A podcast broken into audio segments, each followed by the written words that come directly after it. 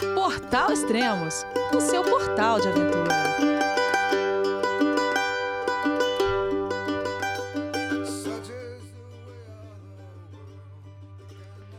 Bom dia, boa tarde, boa noite, bem-vindo a Extremos, o seu podcast de aventura. Hoje iremos falar sobre hiking, ou se você preferir, né, trekking.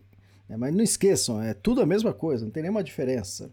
Bom, vamos falar com Arthur Vilela, que acabou de completar a Continental Divide Trail. O primeiro brasileiro a completar, o primeiro homem brasileiro, né? Porque a Elaine Bissonho já tinha feito essa trilha. E ele caminhou 4.512 quilômetros. Eu vou repetir. 4.512 quilômetros numa tacada só. Bom, vamos falar com ele então.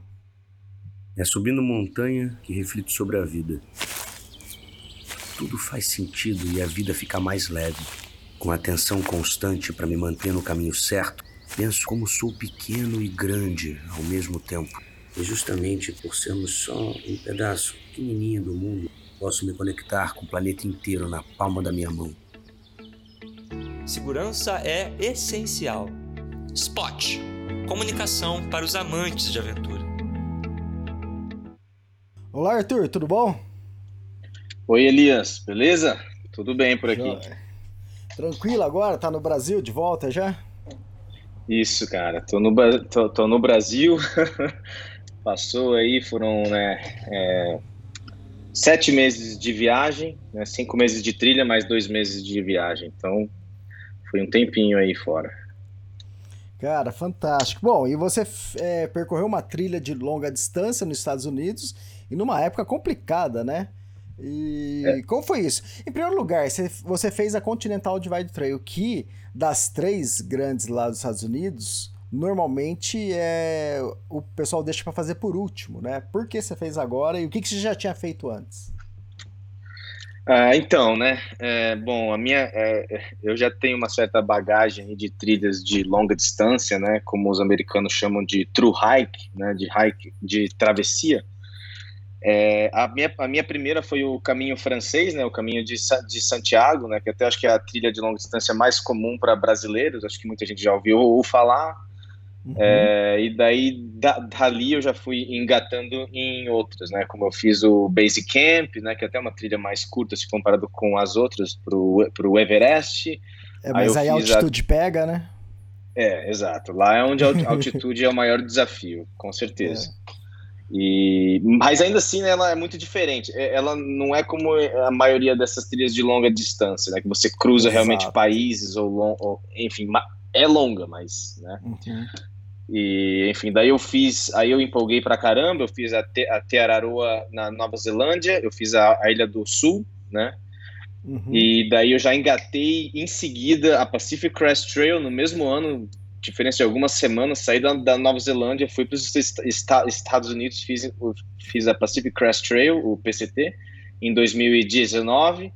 Daí voltei para a Europa, fiz o caminho português em 2020 e agora a Continental Divide Trail 2021, no meio de um, no, numa época semi pós-Covid aí, né? Eu diria. É, Covid ainda estava comendo quando eu, quando eu comecei.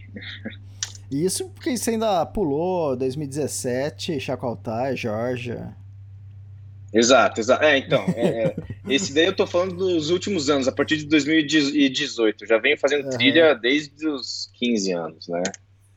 É, fantástico. Bom, então você tinha feito a, a PCT, você deve ter pensado, pô, já fiz uma, porque vamos completar logo isso, vai. Mais ou menos isso? É, não, então, é mais ou menos isso, né? Porque nos Estados Unidos eles têm aquela, né, que eles chamam das três coroas, né? O Triple isso. Crown, lá, que todo mundo que é esses hikers de longa distância quer fazer, que é a Appalachian Trail, né? Que é, eles geralmente começam pela Appalachian Trail, que é na costa leste, aí vão fazer a Pacific Crest Trail na oeste, que ficou muito famoso com aquele filme da Reese Witherspoon, o, o, seu, o Selvagem, acho. Isso. E daí, por último, a mais que eles chamam de a mais selvagem, a menos, né, que tem menos gente, menos estrutura, que é a Continental Divide Trail. E a mais longa também, né? E a mais longa, de fato. Eu, uhum. eu sinceramente, não tenho vontade de fazer a Appalachian Trail. Eu, eu, eu quis voltar para a Continental Divide Trail porque é, eu tinha acabado, na verdade, todas essas, essas trilhas que eu falei antes para você, antes da Continental Divide Trail, eu fiz numa viagem ao redor do mundo que eu fiz de dois anos. Hum, então eu viajei legal. o mundo por dois anos, fiz várias coisas, entre elas essas trilhas. E daí quando eu voltei, Covid estava destruindo o mundo. e aí eu fiquei meses preso num, num apartamento. Aí, aí, a mente vai à loucura, né? Uhum. Bom, é, você disse que você não tem muita pretensão de fazer a Appalachian Trail, mas você, você diz isso hoje ou já é um pensamento desde tem anos? Ah, não. É, é, é, assim, não me entenda mal. Eu quero muito continuar fazendo trilhas de longa distância, só que a Appalachian Trail não seria ela. Eu, eu quero tá. agora voltar meus olhos, né? Como eu comecei a fazer essas trilhas fora dos Estados Unidos, aí entrei pesado nos Estados Unidos com o PCT e o CDT. Agora eu queria voltar para buscar países que eu não tá. fiz isso, que eu não visitei ainda. Hum. Eu tenho algumas outras trilhas em mente até, mas uh, não é a Appalachian Trail. tá. Eu fiz a parte da Great Divide Trail, né, em 2018 e deu tudo errado. Quer dizer, foi tudo certo, né, na verdade, mas só a pauleira, né? e tive que abandonar. E quando eu saí da trilha, fui até na Giant Sports Fair, dei palestra lá e falei: não, nunca mais volto lá, você tá louco, né? E tinha acabado de sair de lá. Passou três meses, cara. Parece que eu esqueci daquilo lá e já tava planejando voltar no outro ano. Caramba! Olha, mas isso é incrível, porque a, a, a, Great Divide Trail, a GDT, né? É, é, é, isso. É, uma, é, uma, é uma das que estão na minha cabeça. E até, sinceramente, né? Porque ela começa de onde termina a CDT, né? Exatamente. Então, ali, sinceramente, eu só não continuei andando ali, porque para, mim eu terminei o CDT assim. Peraí, se dependesse de mim, eu não, eu não parava, não, sabe? Uhum, tipo, é, é, eu, só, eu só parei porque um, o inverno estava chegando, né? Uma Isso. semana depois caiu já uma puta nevasca. E dois, que o Covid, as fronteiras terrestres entre Estados Unidos e Canadá estavam fechadas. Uhum. Então, enfim. Mas fica tá. para uma, uma, próxima. Eu, eu, nossa, até eu queria ouvir um pouco dessas suas histórias depois, porque tá. ela tá bem alto na minha lista, essa do é, Canadá. É bem interessante. Uh, mas legal, agora me diz uma coisa, por que agora em 2021 você resolveu fazer a Continental? Eu, tô, eu digo isso porque muitas outras pessoas, o Jeff Santos estava querendo fazer, a Elane está querendo voltar ou para a GDT, ou, ela tem uns planos lá nos Estados Unidos também. E com esse lance do Covid, todo mundo é, abandonou isso, a ideia, porque para chegar, né, para começar a trilha, teria que passar pelo México primeiro, ficar um tempo lá, todo mundo achou que ia ficar muito arriscado, talvez não daria certo, ou ia ficar custoso. E como é que você, você encarou essa? Porque não estava nada fácil, né, para fazer. Então, é, olha, eu vou te falar que eu, eu decidi fazer essa trilha um mês e meio antes de começar ela tá? Para você Caramba. ter uma ideia. Com isso tudo, né? Então, o que que aconteceu, né? É, como eu te disse, eu fiz essa viagem de dois anos aí rodando o mundo, então estava um espírito bem livre, sabe? Vivendo essa, né? E daí, do nada, bum, eu fico um bom tempo em confinamento, como todos nós, né? Volto para um apartamento. Minha família ainda tem ali uma, uma fazenda no Mato Grosso do Sul, então a gente, eu, eu fiquei ali um tempo sozinho, sem ver ninguém. Então voltei para o Brasil depois de dois anos, queria encontrar amigos, fa familiares fiquei preso, né? Enfim. Uh, aí, com o passar do tempo, enfim, eu comecei a ter alguns, alguns projetos, tentar alguma, alguma coisa, mas várias coisas não deram certo, sabe? Por causa do Covid, principalmente, uhum. enfim. E daí eu cheguei num ponto na virada do ano que eu tava meio deprê, né? e daí eu falei assim, cara, não dá mais. É... e eu vi um pessoal entrando ali, meio que um turismo pro México e tal, daí eu cara, deixa eu me organizar, porque como eu já viajei o mundo bastante, então eu sei lidar com essa burocracia, né? Então eu só fui. É, é, eu tenho amigos no México, falei com eles, vocês me, vocês me recebem por 15 dias? Rece, recebemos, ótimo. Comprei passagem, estava bem cara, é, fiz todos os testes, fiquei em isolamento, bum, um mês antes peguei Covid, um mês Putz, antes de sair de viagem. Cara. Caramba, né? Aí fico 15 dias ali, falo com o meu médico, Saro, mas ele fala assim: olha, não é, não é certeza que seu exame vai dar negativo, né? Então, dois dias antes de sair, faço o exame, dá uhum. negativo, eu vou. Aí eu fico 15 dias em isolamento absurdo no México, no, no apartamento desses meus amigos, enfim, com eles lá. mas uhum. quase nem saí da, do apartamento deles, porque o medo era pegar a Covid. Enfim, a chance era baixa, porque eu tinha acabado de pegar Covid. Mas eu não queria, sabe? O meu foco era fazer a trilha nos Estados Unidos. Então eu fiquei 15 uhum. dias lá, fiz outro teste. E aí, quando você fez o teste, a entrada nos, nos Estados Unidos, sinceramente, foi muito fácil. Tá.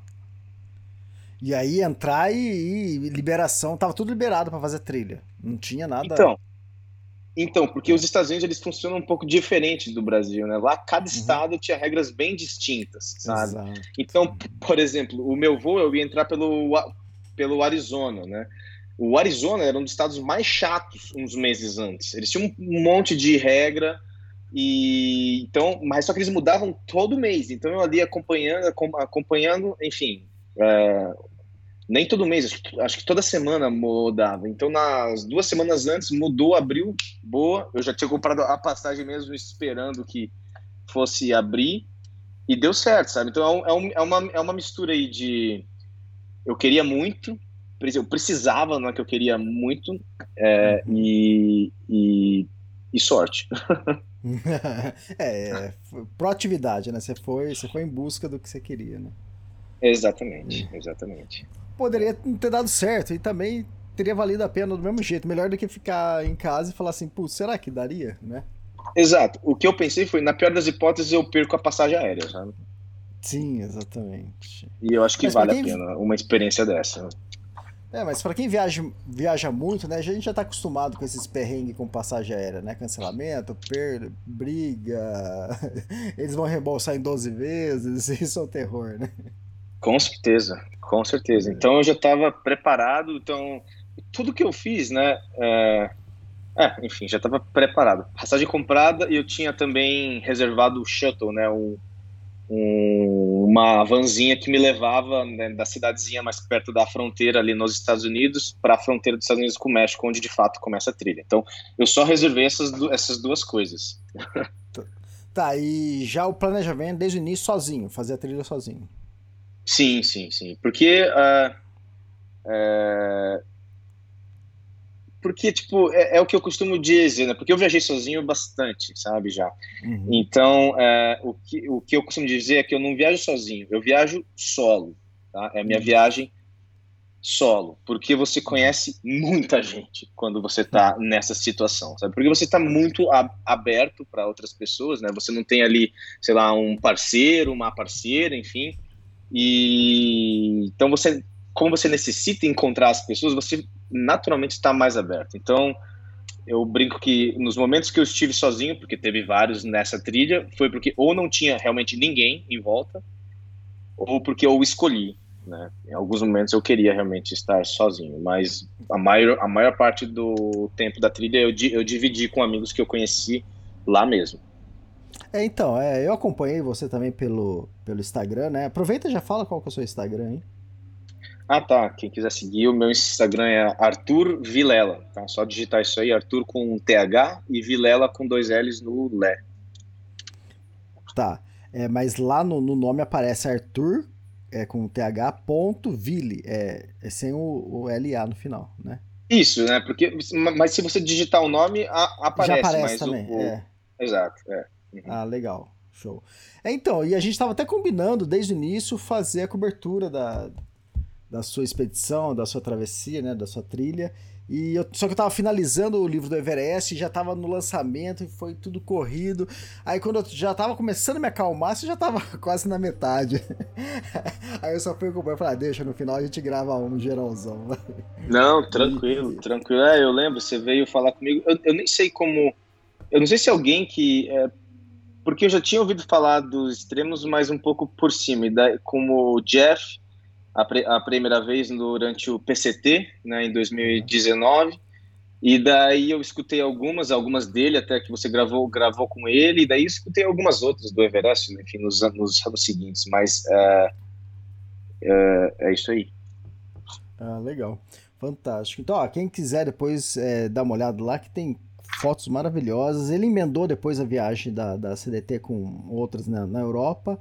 E esses dias você publicou também um, uma foto com a lista de equipamentos. Você foi bem chuto, hein? É o que precisa ser, né, com uma trilha assim. Olha, é engraçado você falar isso, porque os meus amigos de, de trilha é o oposto, tá? É, muito bom. Você acharam que você tinha coisas demais? Nossa, eu era. Nossa, todo mundo que vinha falar comigo achava que eu. Né, que não me conhecia direito ainda. Achava que eu não tinha experiência só de ver o tamanho da minha mochila, né? Sabe? E, e, enfim, eu já tinha feito várias, né? Enfim. Uhum, sim. É, e, enfim, essa é até uma brincadeira que eu costumava fazer com o pessoal, porque tenho. É, principalmente nos Estados Unidos, né? Ele tem essa cultura de trilha de longa distância muito forte, muito diferente da cultura de outros países que também tem trilhas de longa distância. E é o que eles chamam desse ultralight, né? Que é o cara tentar diminuir o máximo o peso dele, porque é, é quase como se fosse é, o peso é tudo. Quanto menos, melhor. E acho que dá para entender pelo tom da minha voz que eu discordo, né? Mas, enfim, óbvio, né? Você tem que buscar ter menos peso e tal, e eu diminuí de fato, né, de uma trilha para outra.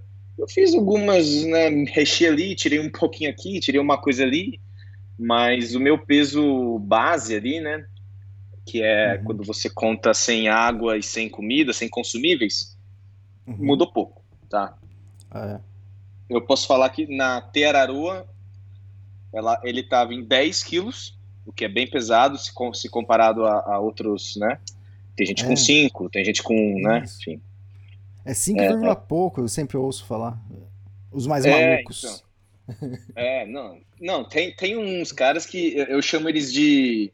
Quando eu conheço ele de school kids, né? De garotos da escola, porque parece que eles estão com uma mochilinha de escola nas costas.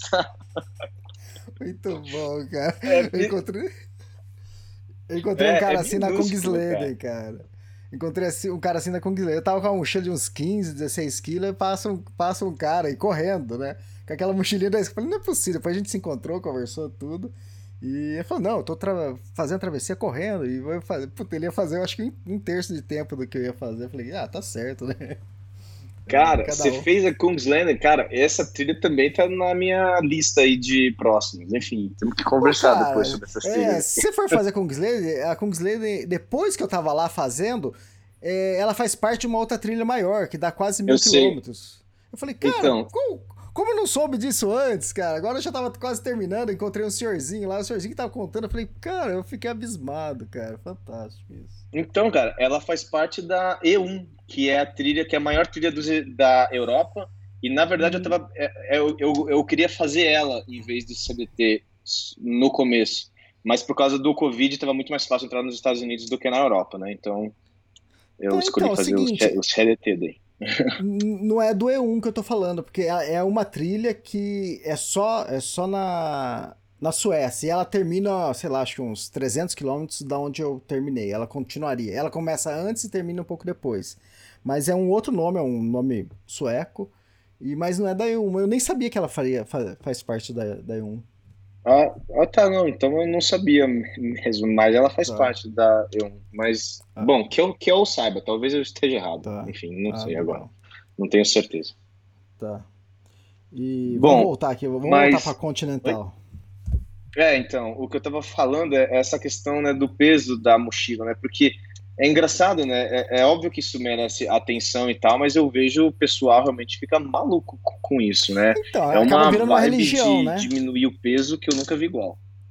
É, acaba virando uma religião, né? O cara vê que você tem um pente, o cara fala, não precisa de pente, quebra no meio e fica só com meio pente, né? Cara, exatamente. É uma religião, é isso que eu costumo dizer. Por isso que eu brinco com eles, né? Quando os caras começam a vir, e eu explico, não, cara, eu sei, eu optei por isso. Eu gosto desse isso, de ter mais coisas, assim, sabe? Enfim, eu preciso, eu uso tudo que eu tenho aqui, né? Aí os uhum. caras insistem, e daí eu falo assim: não, ó, você é ultra light, tá? Eu sou ultra strong, tá? tá? É, você que é ultra leve, eu sou o ultra forte, enfim, sabe? É... Enfim, e podemos é ser amigo? e podemos ser amigo, né? É, é, não, não. É, não, e todo mundo dá risada no fim, sabe? Ninguém nunca foi chato comigo por, por causa disso, mas. Uhum. É, ah, não. Teve uma vez. Porque no, no PCT eu ainda tinha uma mochila que não era nem uma mochila de, de trilha, era meu mochilão de viagem, né? Porque eu tava viajando o mundo, né? Então era uma mochila que era um trambolho gigante. E eu fiz ela inteira com aquela mochila. O pessoal vinha falar comigo e falou assim, ué, mas essa mochila não é uma mochila de trilha. Aí eu, não é. E eu tô, e eu tô, e eu tô, e eu tô aqui andando também. Então, tá, o, o, o que funciona para alguém, sabe? Funciona, Exato. sabe? Então, nunca tive dores nas costas, nunca tive, enfim, na verdade, nessa última trilha eu quase não tive dores, né? Então, uhum. é, é, é, o importante é você estar tá bem com o que você tem, né? Se você, se o peso realmente te incomoda, com certeza, corta ele, pesa ali todos os itens. Conheci gente que tem planilha, né? Que é uhum. cada item o peso, tem, aí tem um gráfico de pizza ali. Nossa, eu nunca nem pesei todos os meus itens, eu pesei só minha mochila inteira ali, cheia. exatamente, cara, é assim mesmo. É, é, exatamente o que você falou. Se não tá te incomodando, ótimo, né? É, tudo bem, é. às vezes é gosto seu, luxos. Pode ser até luxo seu, sem problema nenhum. É, a Rose tá, é, meio chata, é meio chata com isso, né? No, no bom sentido, né? Que ela é, preza muito para reduzir o peso, né? E às vezes ela fala, grava um podcast com ela, ela fala, Elias, ah, o meu peso base tá 5 kg, não sei quanto. Fala, pô, Rose, como assim? Eu vou falar o meu peso base para você, Rose. Tá 4,950. Ela falou, nossa, Elias, tá bom. Eu falei, não, não, esse é só de fotografia. ela não acredita, cara. Ela fala, não é possível, é mentira, ele. Aí eu fui falando o peso de cada item que, de fotografia que tem e dá 5 quilos, sabe? Ela, ela fala, mas como assim, né? Leva só um celular e tá bom, né? Eu falo assim, ah, não, tem tripé. É, é complicado. É, é, é tipo, é, é, eu escutei o, o, podcast com a Rose e é, e é legal isso, porque você vê, tem vários estilos diferentes, então, Exato. sabe? Não, não, não existe uma coisa certa, né?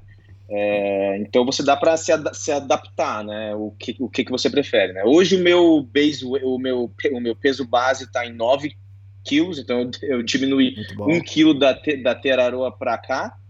E, e de, de, fato, né? O pessoal vem, pô, você tem um monte de artigo de luxo. Tenho, tenho mesmo. Eu poderia fazer sem eles.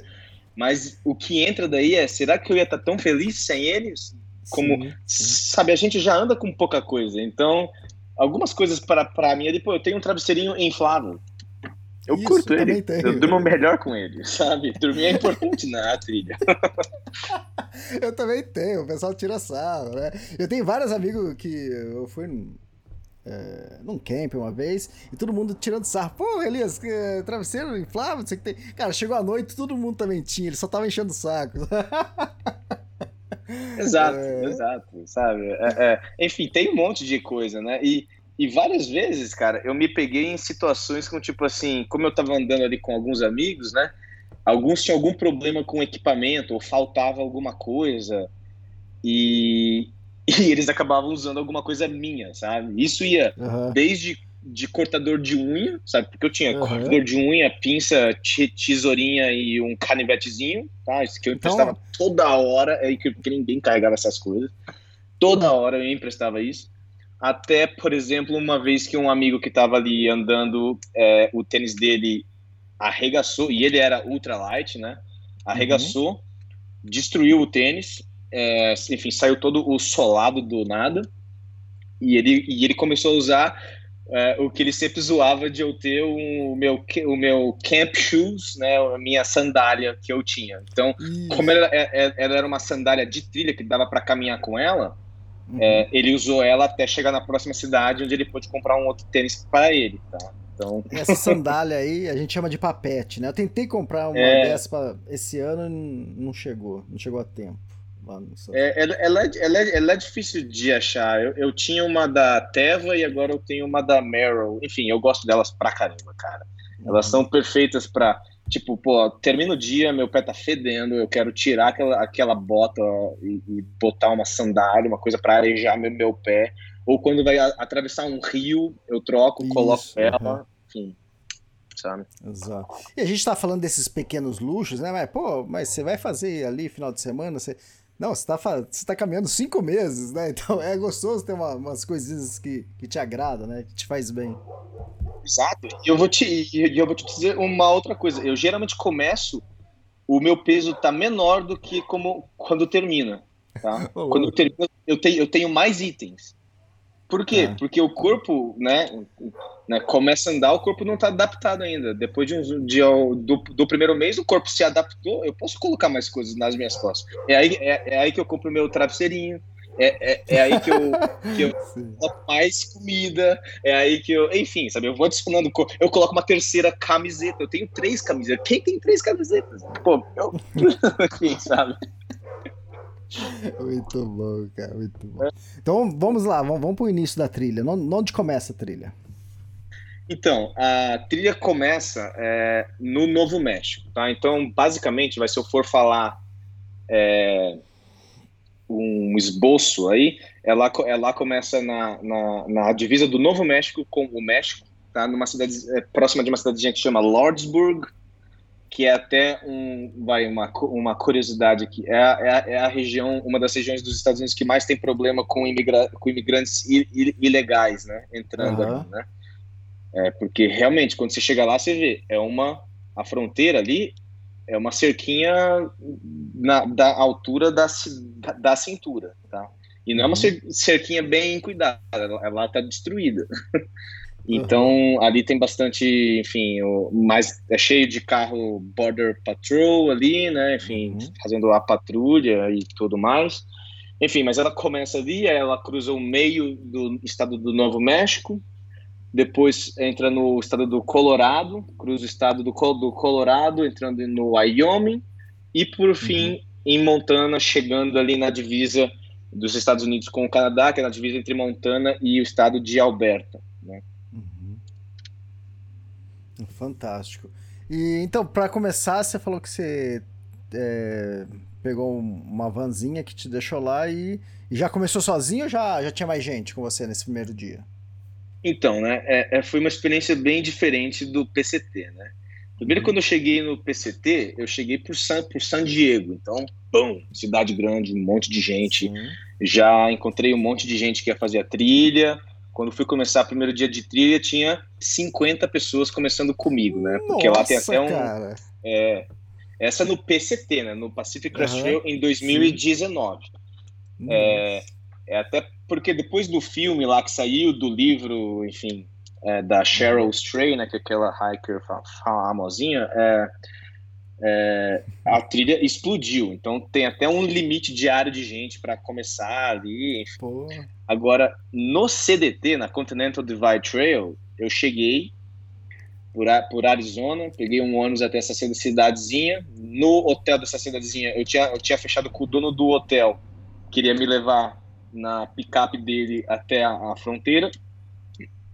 E daí era eu e mais é, quatro pessoas no carro, um casal e dois amigos. E, e a gente chegou lá na fronteira, só, só tinha nós cinco lá. Então a gente, eu ótimo. tava eu, os quatro ali, o casal eu nunca mais vi, Pô. nunca mais É, vi, nunca desistiu, mais né? ouvi falar. Eu não lembro o, no- o nome deles.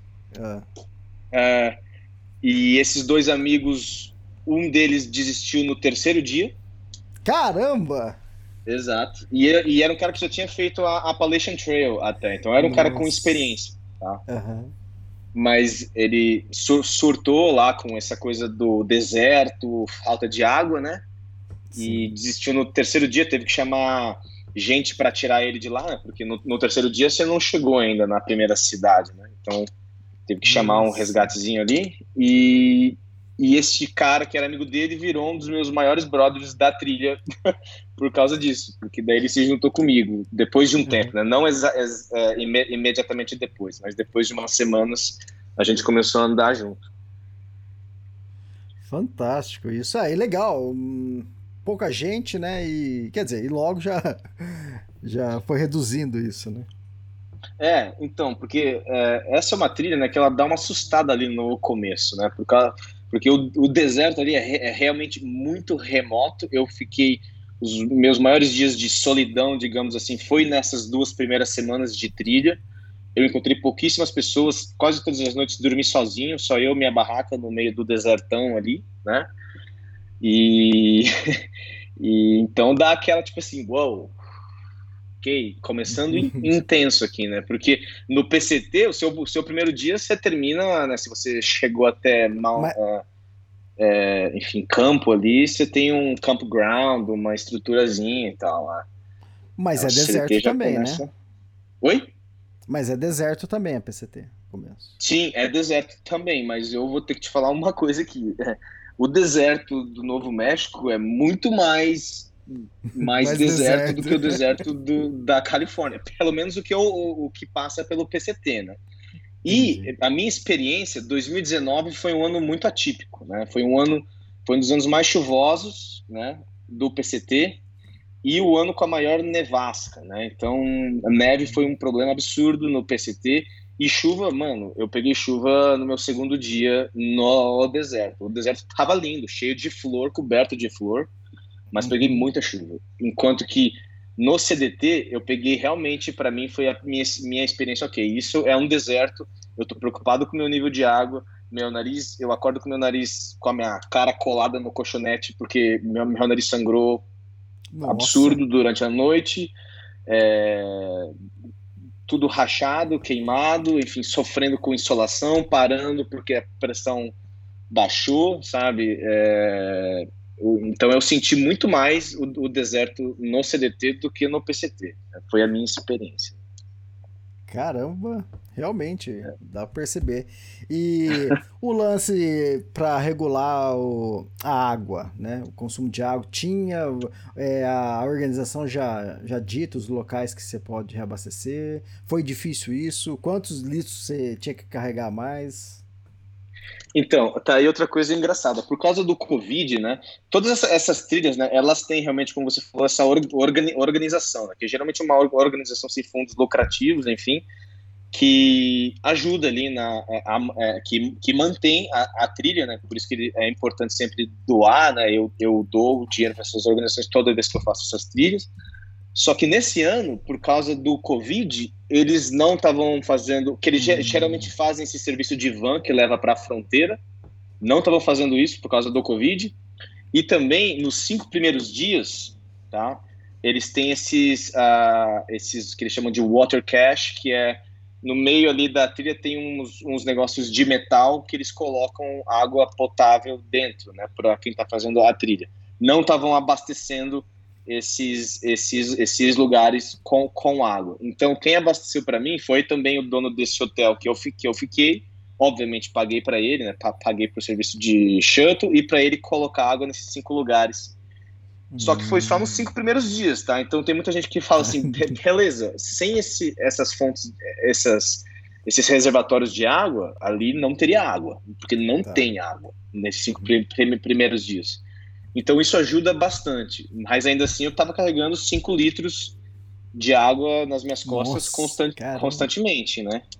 Bastante, bastante. E, e... e, e isso é, é só para os cinco primeiros dias. Depois é meio que assim, parece que assim o pessoal esquece que, peraí, você não saiu do deserto ainda, sabe? Ele, ele dá uma melhorada, sabe? O deserto é bem assim, ele começa bem seco, ele dá uma melhor, melhoradinha, aí fica mais seco ainda, ele dá uma melhoradinha, tem um puta rio gigante, você fica dias no Rio, aí piora de novo. Então, e, e, e, não tem mais. Aí é mais raro você achar esses water caches.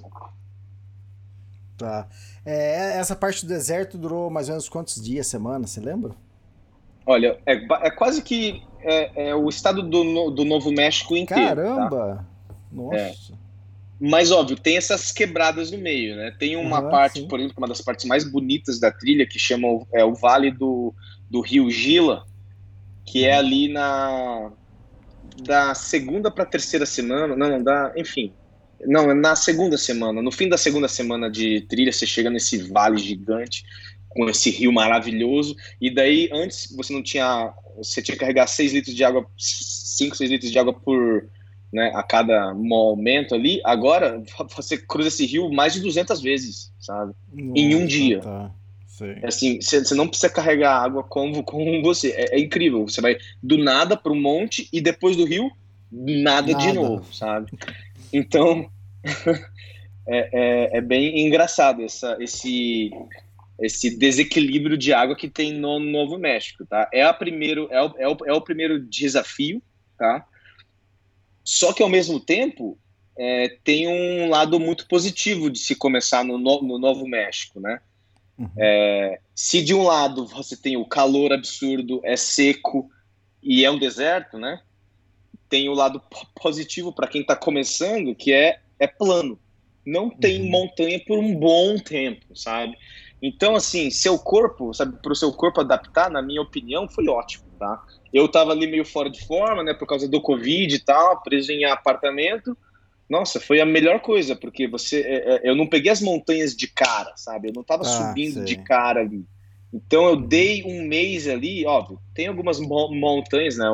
Conforme você vai é, é, é, atra atravessando o estado, ele vai ficando um pouquinho mais montanhoso, mas ainda assim, sabe? Se comparado com o resto da trilha, é de fato a parte mais toda da trilha, é excelente. Eu brinco que o Novo México é...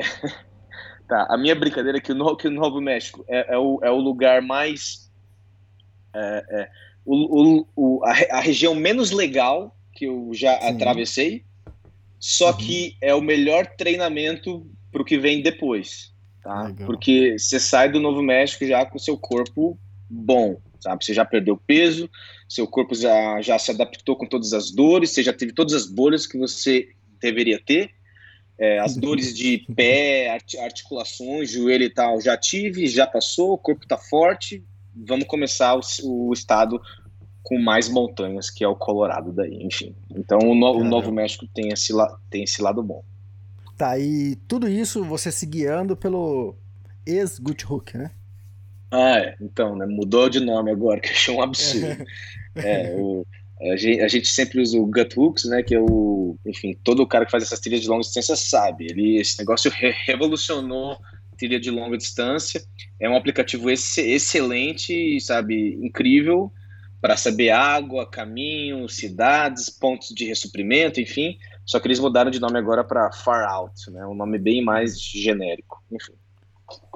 Exatamente, porque eles é, agregaram outros aplicativos, juntaram tudo num só. Acho que virou três em um, não é? Porque agora tem, acho que de caiaque, tem de, é, de trilhas de bicicleta, né? Então. Ô, louco, não sabia disso aí não, mas é. Porque até eles mudaram de nome logo que eu terminei, então. Isso, mas é. eu vou dar, vou, vou dar uma checada, porque caiaque é outra coisa que eu me interesso bastante, mas legal saber. É, fantástico. É, então, para quem que eu, eu, sempre dei a dica do Good Hooks, é, agora se chama Far Out. Então é só. Aí você baixa o aplicativo e aí você compra a trilha que você quer fazer, ou o trecho da trilha que você quer fazer. Então é fantástico. Você usa no modo avião, gasta pouca bateria e não se perde, né? não, é, é fantástico, cara. Fazer Tipo, se você compara isso a um outro GPS, né? Obviamente que o, que o GutHooks não tem para todas as trilhas, né? Se você vai fazer uma outra trilha, é, você provavelmente vai ter que usar outro aplicativo ou um aparelho de GPS, né? Mas para essas trilhas de longa distância, quando tem GutHooks, é, é, enfim, é, é incrível. É, o nível de detalhe e confiança que você bota nesse aplicativo é sensacional. Eu tinha também comigo, tá, um aparelhozinho, um aparelho Garmin, tá, aquele Etrex. Uhum mas era mais como, tipo assim, se der alguma pane, se meu celular quebrar ali, enfim, mas que, graças a Deus não precisei usar, porque a experiência de usar um e usar o outro é anos-luz, né? Exatamente. Eu vou falar aqui, vou até falar baixo, porque senão vou apanhar de muita gente, né? Mas você pega o GutHook assim, compara com o GPS, parece que o GPS ficou meio burro, né? Então. Exato. Olha o, o pessoal já começando a me cancelar aí. É, é, Mas eu adoro então, dar motivo. É, é, é porque ele te dá, tipo assim. É, a, a, a parte de navegação vira muito fácil. É incrível como vira fácil. Agora, o que eu concordo é que se, se você tá fazendo uma trilha mais tipo assim, olha, eu não sei, eu posso mudar, mudar de ideia, pegar umas outras aqui, sabe? Aí é melhor uhum. você ter um ou um outro aplicativo, né? Um aquele Gaia, né, que eu também tenho, usei o Gaia também numa parte da trilha que eu vou falar de, depois ou de fato um, um aparelho de, dedicado GPS para te dar essa flexibilidade. Né? Porque o GutHooks, é, enfim, você está fazendo o CDT. Ah, mas e se eu quiser uhum. fazer uma trilha alternativa aqui que não. Ele já não faz nada, enfim. Isso. Mas uh, ainda assim, essa é a única coisa, mas o GutHooks ainda mora no meu, no meu, no meu coração, independente disso. É o Far Out. É. eu, nunca, eu nunca vou conseguir me adaptar a essa mudança de nome. Eu adoro o nome Gut Hooks. E até você por que, que chama Gut Hooks? Ai, eu não tô lembrado, fala aí. Porque o cara que fez esse aplicativo foi um cara true hiker, né? Aham. É, hiker de longa distância. E o trail name dele, o nome de trilha dele era Guthook. Ah, fantástico, eu não sabia. Realmente não sabia. É. Achei que sabia, mas não. Foi o que me contaram, né? Não sei, se eu Tá. não estiver errado e alguém souber aí, me avisa, É. mas é o que me, é o que me contaram. Legal. E daqui a pouco a gente vai falar de trail names. Não sei se você já- ganhou ou não. Deixa eu só falar uma coisa. Eu percebo que você tem um pouco de dificuldade com português. É, por quê? Você é brasileiro mesmo? Onde você morou que o seu inglês é mais forte? Não, cara, isso é muito engraçado. Não, eu sou brasileiro, brasileiro, brasileiro. Enfim, eu morei fora e tal para aprender inglês e, e tal. É, mas eu não sei. é, eu falo melhor inglês do que português muitas vezes. Mas é mais porque eu tenho aí um déficit na minha voz. Enfim, eu, às vezes eu dou uma gaguejadinha ali e tal. Mas quando, quando eu vou pro inglês, isso não acontece. Legal. Então é muito engraçado, sabe? Tem amigo meus de anos, de, enfim, de fora do Brasil que não tem nem ideia, sabe? Aham. É que eu... Mas é. Fantástico. Tá, ah, momento mais sublime lá em Novo México. Cara, então, é, o Novo México foi excelente, né? Como eu disse, né? É, tem, tem muita gente que não gosta de ficar sozinho, né? E eu, e eu aprendi nessas minhas trilhas que ficar sozinho é muito bom, sabe? Não sempre, mas alguns momentos. E nas minhas duas primeiras semanas no Novo México, como eu fiquei quase que 100% sozinho, era acordar de manhã com o uivo dos coiotes. Então eu tô ali na minha barraca Hum. sozinho e eu, e eu escuto, tipo, como se eu estivesse rodeado de coiote ali, com o sol Caramba. nascendo e o nascer do sol ali no deserto é incrível, porque você, você tem aquele, né, aquele, aquela planície sem fim, sem montanha, sem nada, e aquele sol nascendo laranja e os coiotes uivando foi, assim, caramba, que, que, que experiência. Fantástico. Quer falar um pouco dos é, Trail Magics, né? Trail Angel? Ah, então, né? Isso é uma coisa de, é, enfim, quem faz essas trilhas sabe, né? Tem muita gente que não faz, não entende isso, mas eu acho que uma das maiores, ah, uma das maiores satisfações numa trilha é quando você encontra alguém, né? Você tá ali passando por dificuldades absurdas e tal, e daí uma pessoa estranha, né? Você tá cruzando uma estrada ou tem alguma outra pessoa fazendo uma trilha e ela para e tipo assim, oh, você não, não quer enfim, um pouco de comida, água, tem umas cervejas aqui no meu cooler, tenho refri, tenho suco, tenho, sabe, enfim, algum tipo de ajuda, sabe? Uhum. E, e isso nos Estados Unidos virou quase que uma cultura do negócio, né? Quem faz essas trilhas e mora perto dessas trilhas, ou quem sabe, ou quem, tipo, sim, acha muito legal, vai lá para ajudar true hikers, né?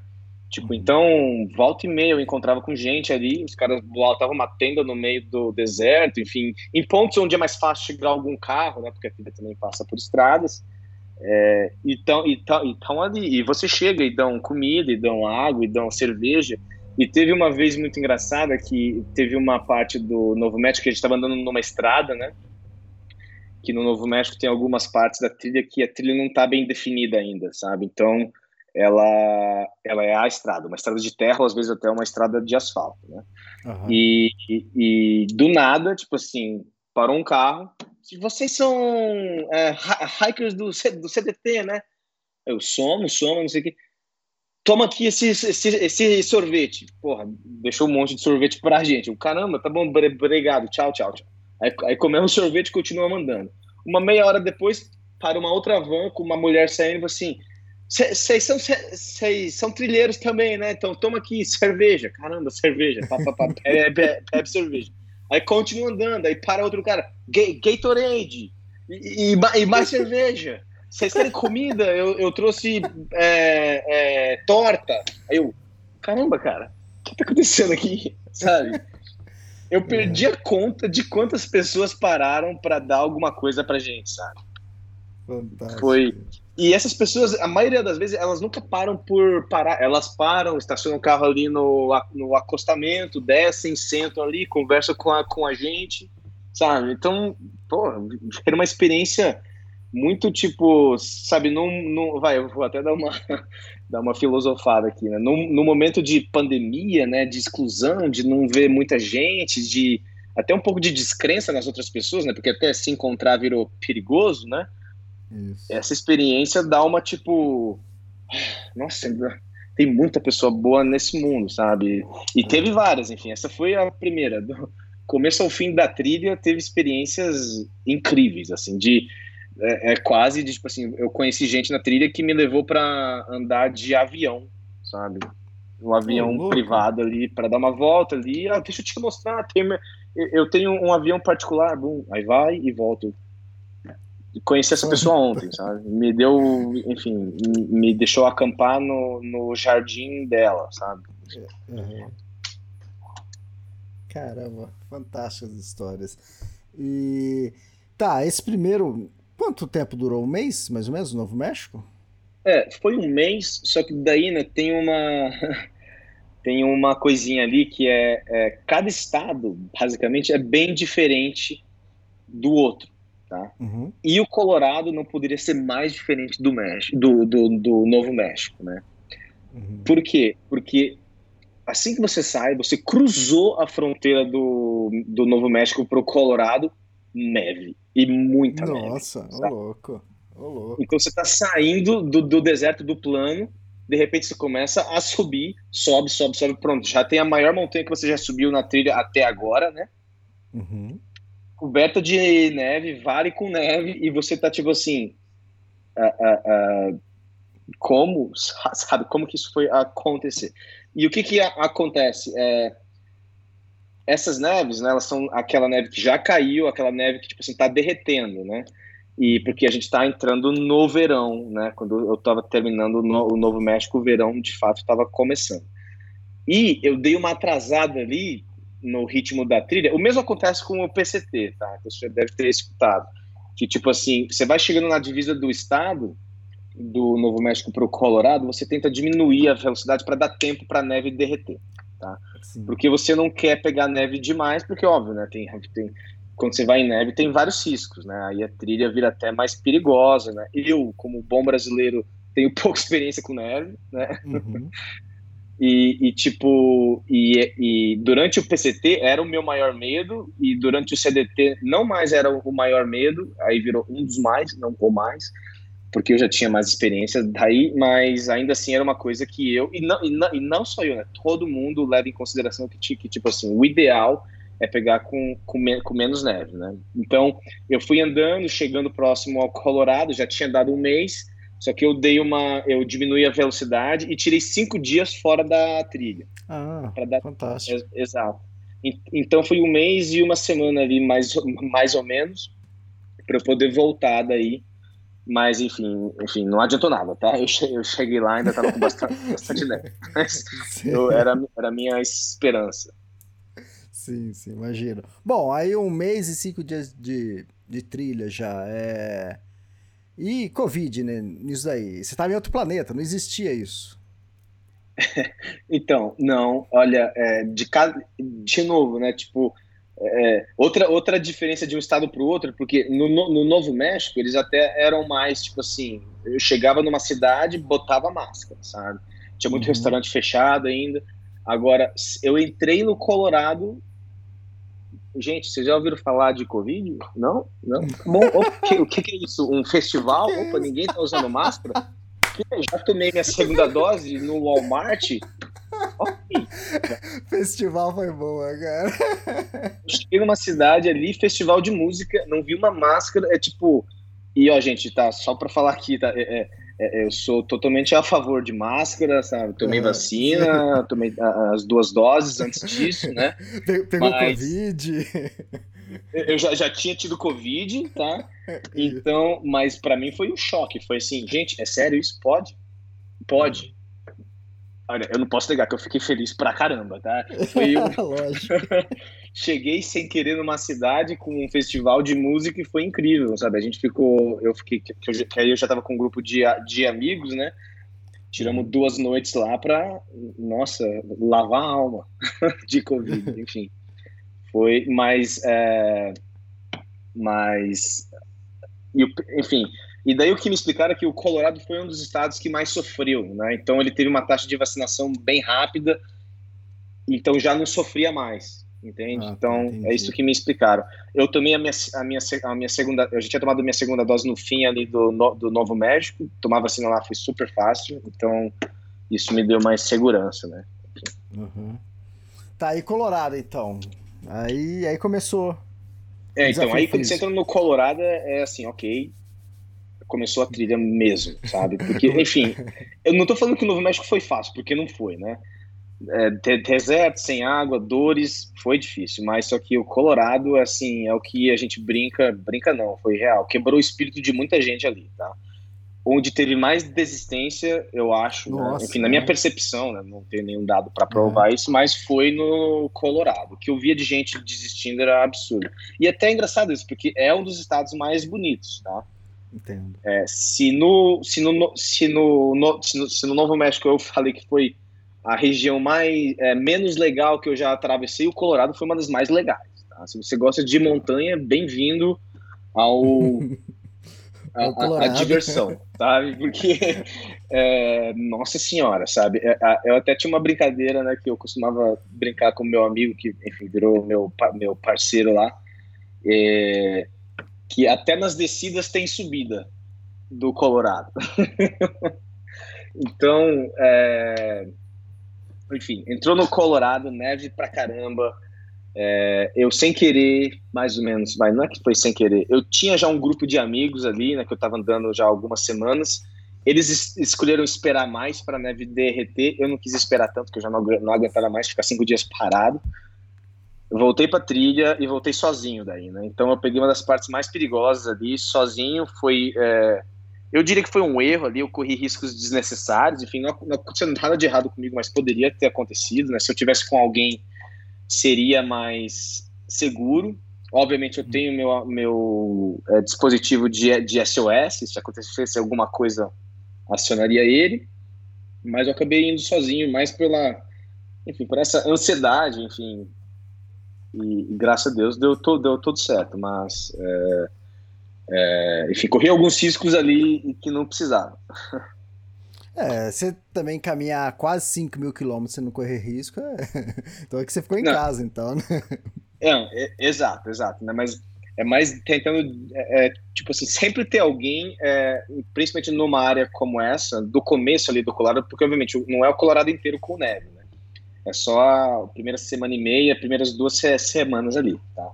Mas é, eu poderia realmente ter esperado, gente. E de fato, eu ali, quando eu saí sozinho, eu encontrei já um outro grupo de cara ali, e eles falaram assim: e aí, vamos andar com a gente. Aí eu, Hum. vamos, ótimo, pronto, tá resolvido a, a meu problema. Só que eles tinham um ritmo bem mais devagar do que o meu, sabe? Tipo, um dia, Ah. eh, naquele mesmo dia que eu juntei com eles, eles já, tipo assim, a gente parou pra almoçar, os caras começaram a cozinhar no almoço ali, eu falei assim, gente, que isso, vai cair o mundo ali, tá? Porque outra diferença é porque enquanto no Novo México não chovia, meu amigo, agora o céu parece que quer te afogar, sabe? Nossa. do nada. Então, e vira uma coisa muito. É que nem aqui em São Paulo no verão, sabe? Ah, deu 4 horas da tarde começa a cair o mundo, sabe? Sim.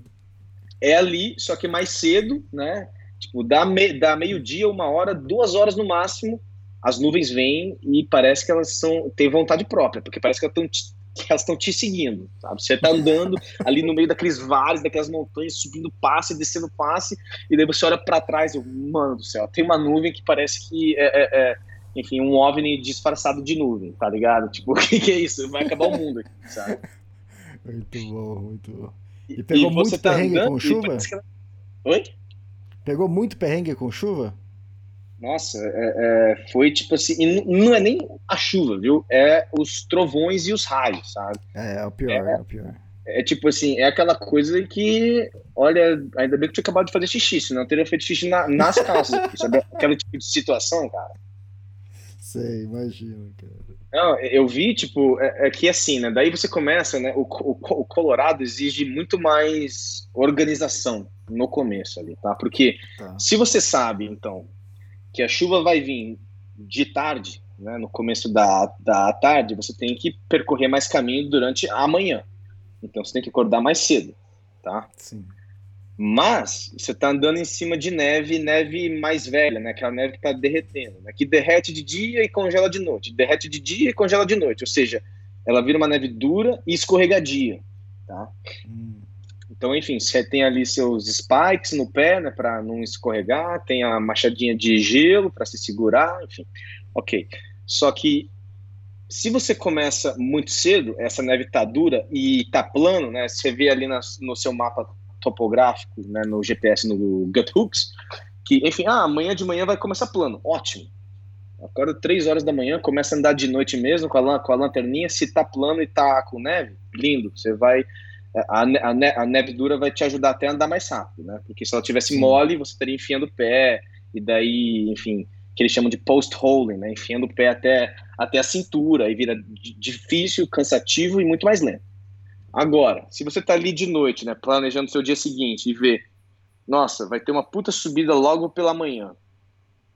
A minha op opinião, né, não vou falar que é opinião generalizada, mas a minha opinião é, beleza, então eu não vou acordar mais tão cedo assim, porque eu preciso pegar essa neve que tá nessa montanha um pouquinho mais mole para ajudar ah, na entendi. subida, sabe? E na descida uhum. para não para eu não cair, tá?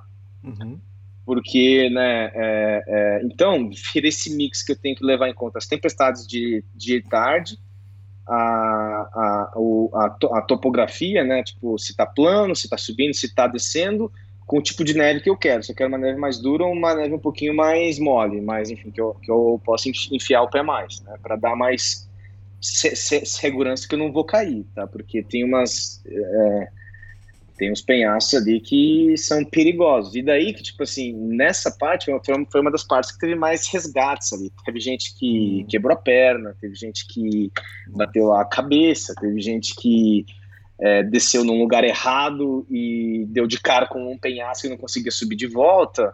Teve todos os casos aí, sabe? Então virou. Um... E daí, quando você tá andando assim, você chega no topo de uma montanha, você vê que tá vendo as nuvens, você vê que tá vendo os raios, e você percebe que você é o ponto mais alto daquela montanha, porque você está no, no, topo dela, você é basicamente um para-raio ali para a montanha. E, e, e, daí quando você vê o primeiro raio cair relativamente perto de você, né, foi a primeira vez na minha, na minha vida que eu vi um raio onde ele termina, né, onde ele cai no chão ali. E, Sim. nossa senhora, aí você sai andando feito um, um maluco. Aí você Muito bom, muito bom. O, o pessoal, o pessoal pergunta, pra, deve perguntar pra você, pô, você, você teve medo de bicho, né? Bicho nada, cara, é raio. É, é a gente, a gente já vai entrar, já vai falar sobre urso, tá? Porque quando a gente adora me, me perguntar de urso, mas eu vou falar. Meu maior medo foram aqueles, tro, foram aqueles trovões no Colorado. Puta que pariu. É. Aquilo era. Na, na GT, GDT, mesma coisa. O pessoal, cara, você tinha medo de urso? Eu falei, que medo de urso? Eu tinha medo de árvore. Urso não, a árvore tá louco. Saí com pavor Exato. de árvore. Você sabe mesmo, essas árvores aí o pessoal não entende. Mas por que árvore? Não entende, por que árvore? O urso dá pra você conversar, puxar uma cadeira, servir um chopp pra ele. A árvore você não conversa, não tem, não tem conversa. Exatamente, exatamente, cara. Mas é, é, isso aí que você falou. Tem muita gente que me pergunta assim: ai, nossa, mas o que eu tenho mais medo é a vida selvagem, né? Urso, leão da montanha, né? Alce, né? Que pouca gente sabe é bem perigoso, mas enfim. É, os maiores perigos em trilhas geralmente são, né? É, tem a ver com clima, né? Muito calor ou pouco calor. ou tá muito frio e você tem hipotermia, ou tá muito quente você, e, e você se, se desidrata. E depois é clima, né? Tipo, é, é, é clima não, é, é, é as, as, intempéries, né? Chuva demais, é, atra, atravessar um rio que de repente fica caudaloso por causa de, um, de uma chuva, um raio que cai, ou, Avalanche. ou uma árvore que cai em cima de você, sabe? Já teve gente nessas trilhas que infelizmente morreram porque caiu uma árvore em cima delas, do nada.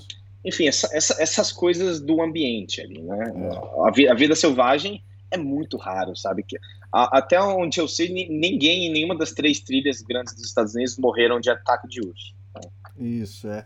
é então, a, na GDT lá, a árvore só não caiu em cima de mim porque eu saí correndo. E era árvore de 45 metros de altura, assim, não, dava, não tinha conversa, entende? Se eu não tivesse visto e saído correndo, já era, tava ali esmagado, né? E você Pô, falou você de. que- Ah, pode falar.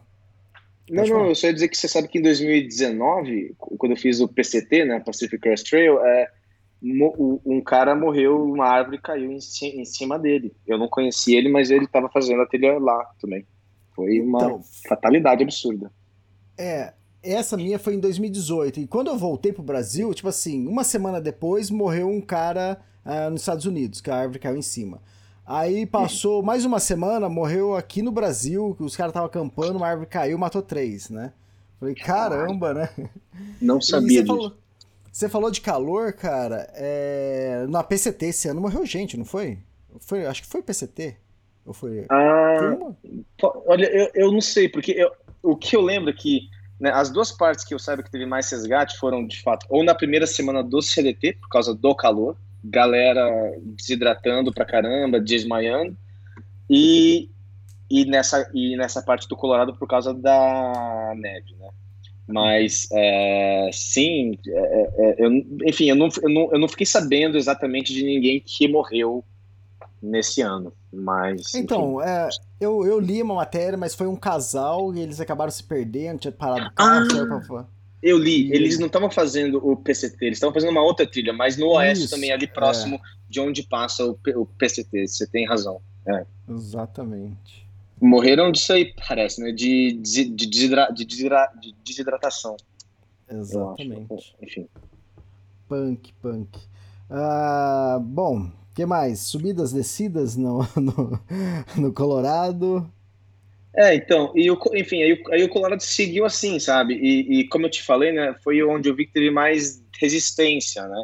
Porque re- realmente, sabe? O Colorado cansou pra caramba, sabe? Eu adoro montanha, mas as subidas ali era. E, e não era nem tipo assim, as montanhas sendo tão altas, porque, enfim, a montanha mais alta ali que eu subi foi a. Foi o Gray, né? A, a montanha Gray, que é o ponto mais alto do, PC, do CDT. E ela tinha, acho que 4,400, alguma coisa assim. Nossa, 4,300. bastante, hein? É bastante. É bastante, sim, sim, é bastante. Eu, por um bom tempo dessa trilha no Colorado, eu tinha uma tossezinha constante ali de Ah, que, tipo assim, até eu pensar, porque eu não fumo, né? Tipo assim, caramba, qual que é o meu problema aqui, cara? Aqui. Enfim, mas era por causa da, da altitude, né? Um dos efeitos do que eles chamam de mal da montanha, mas enfim, não foi nada sério, né?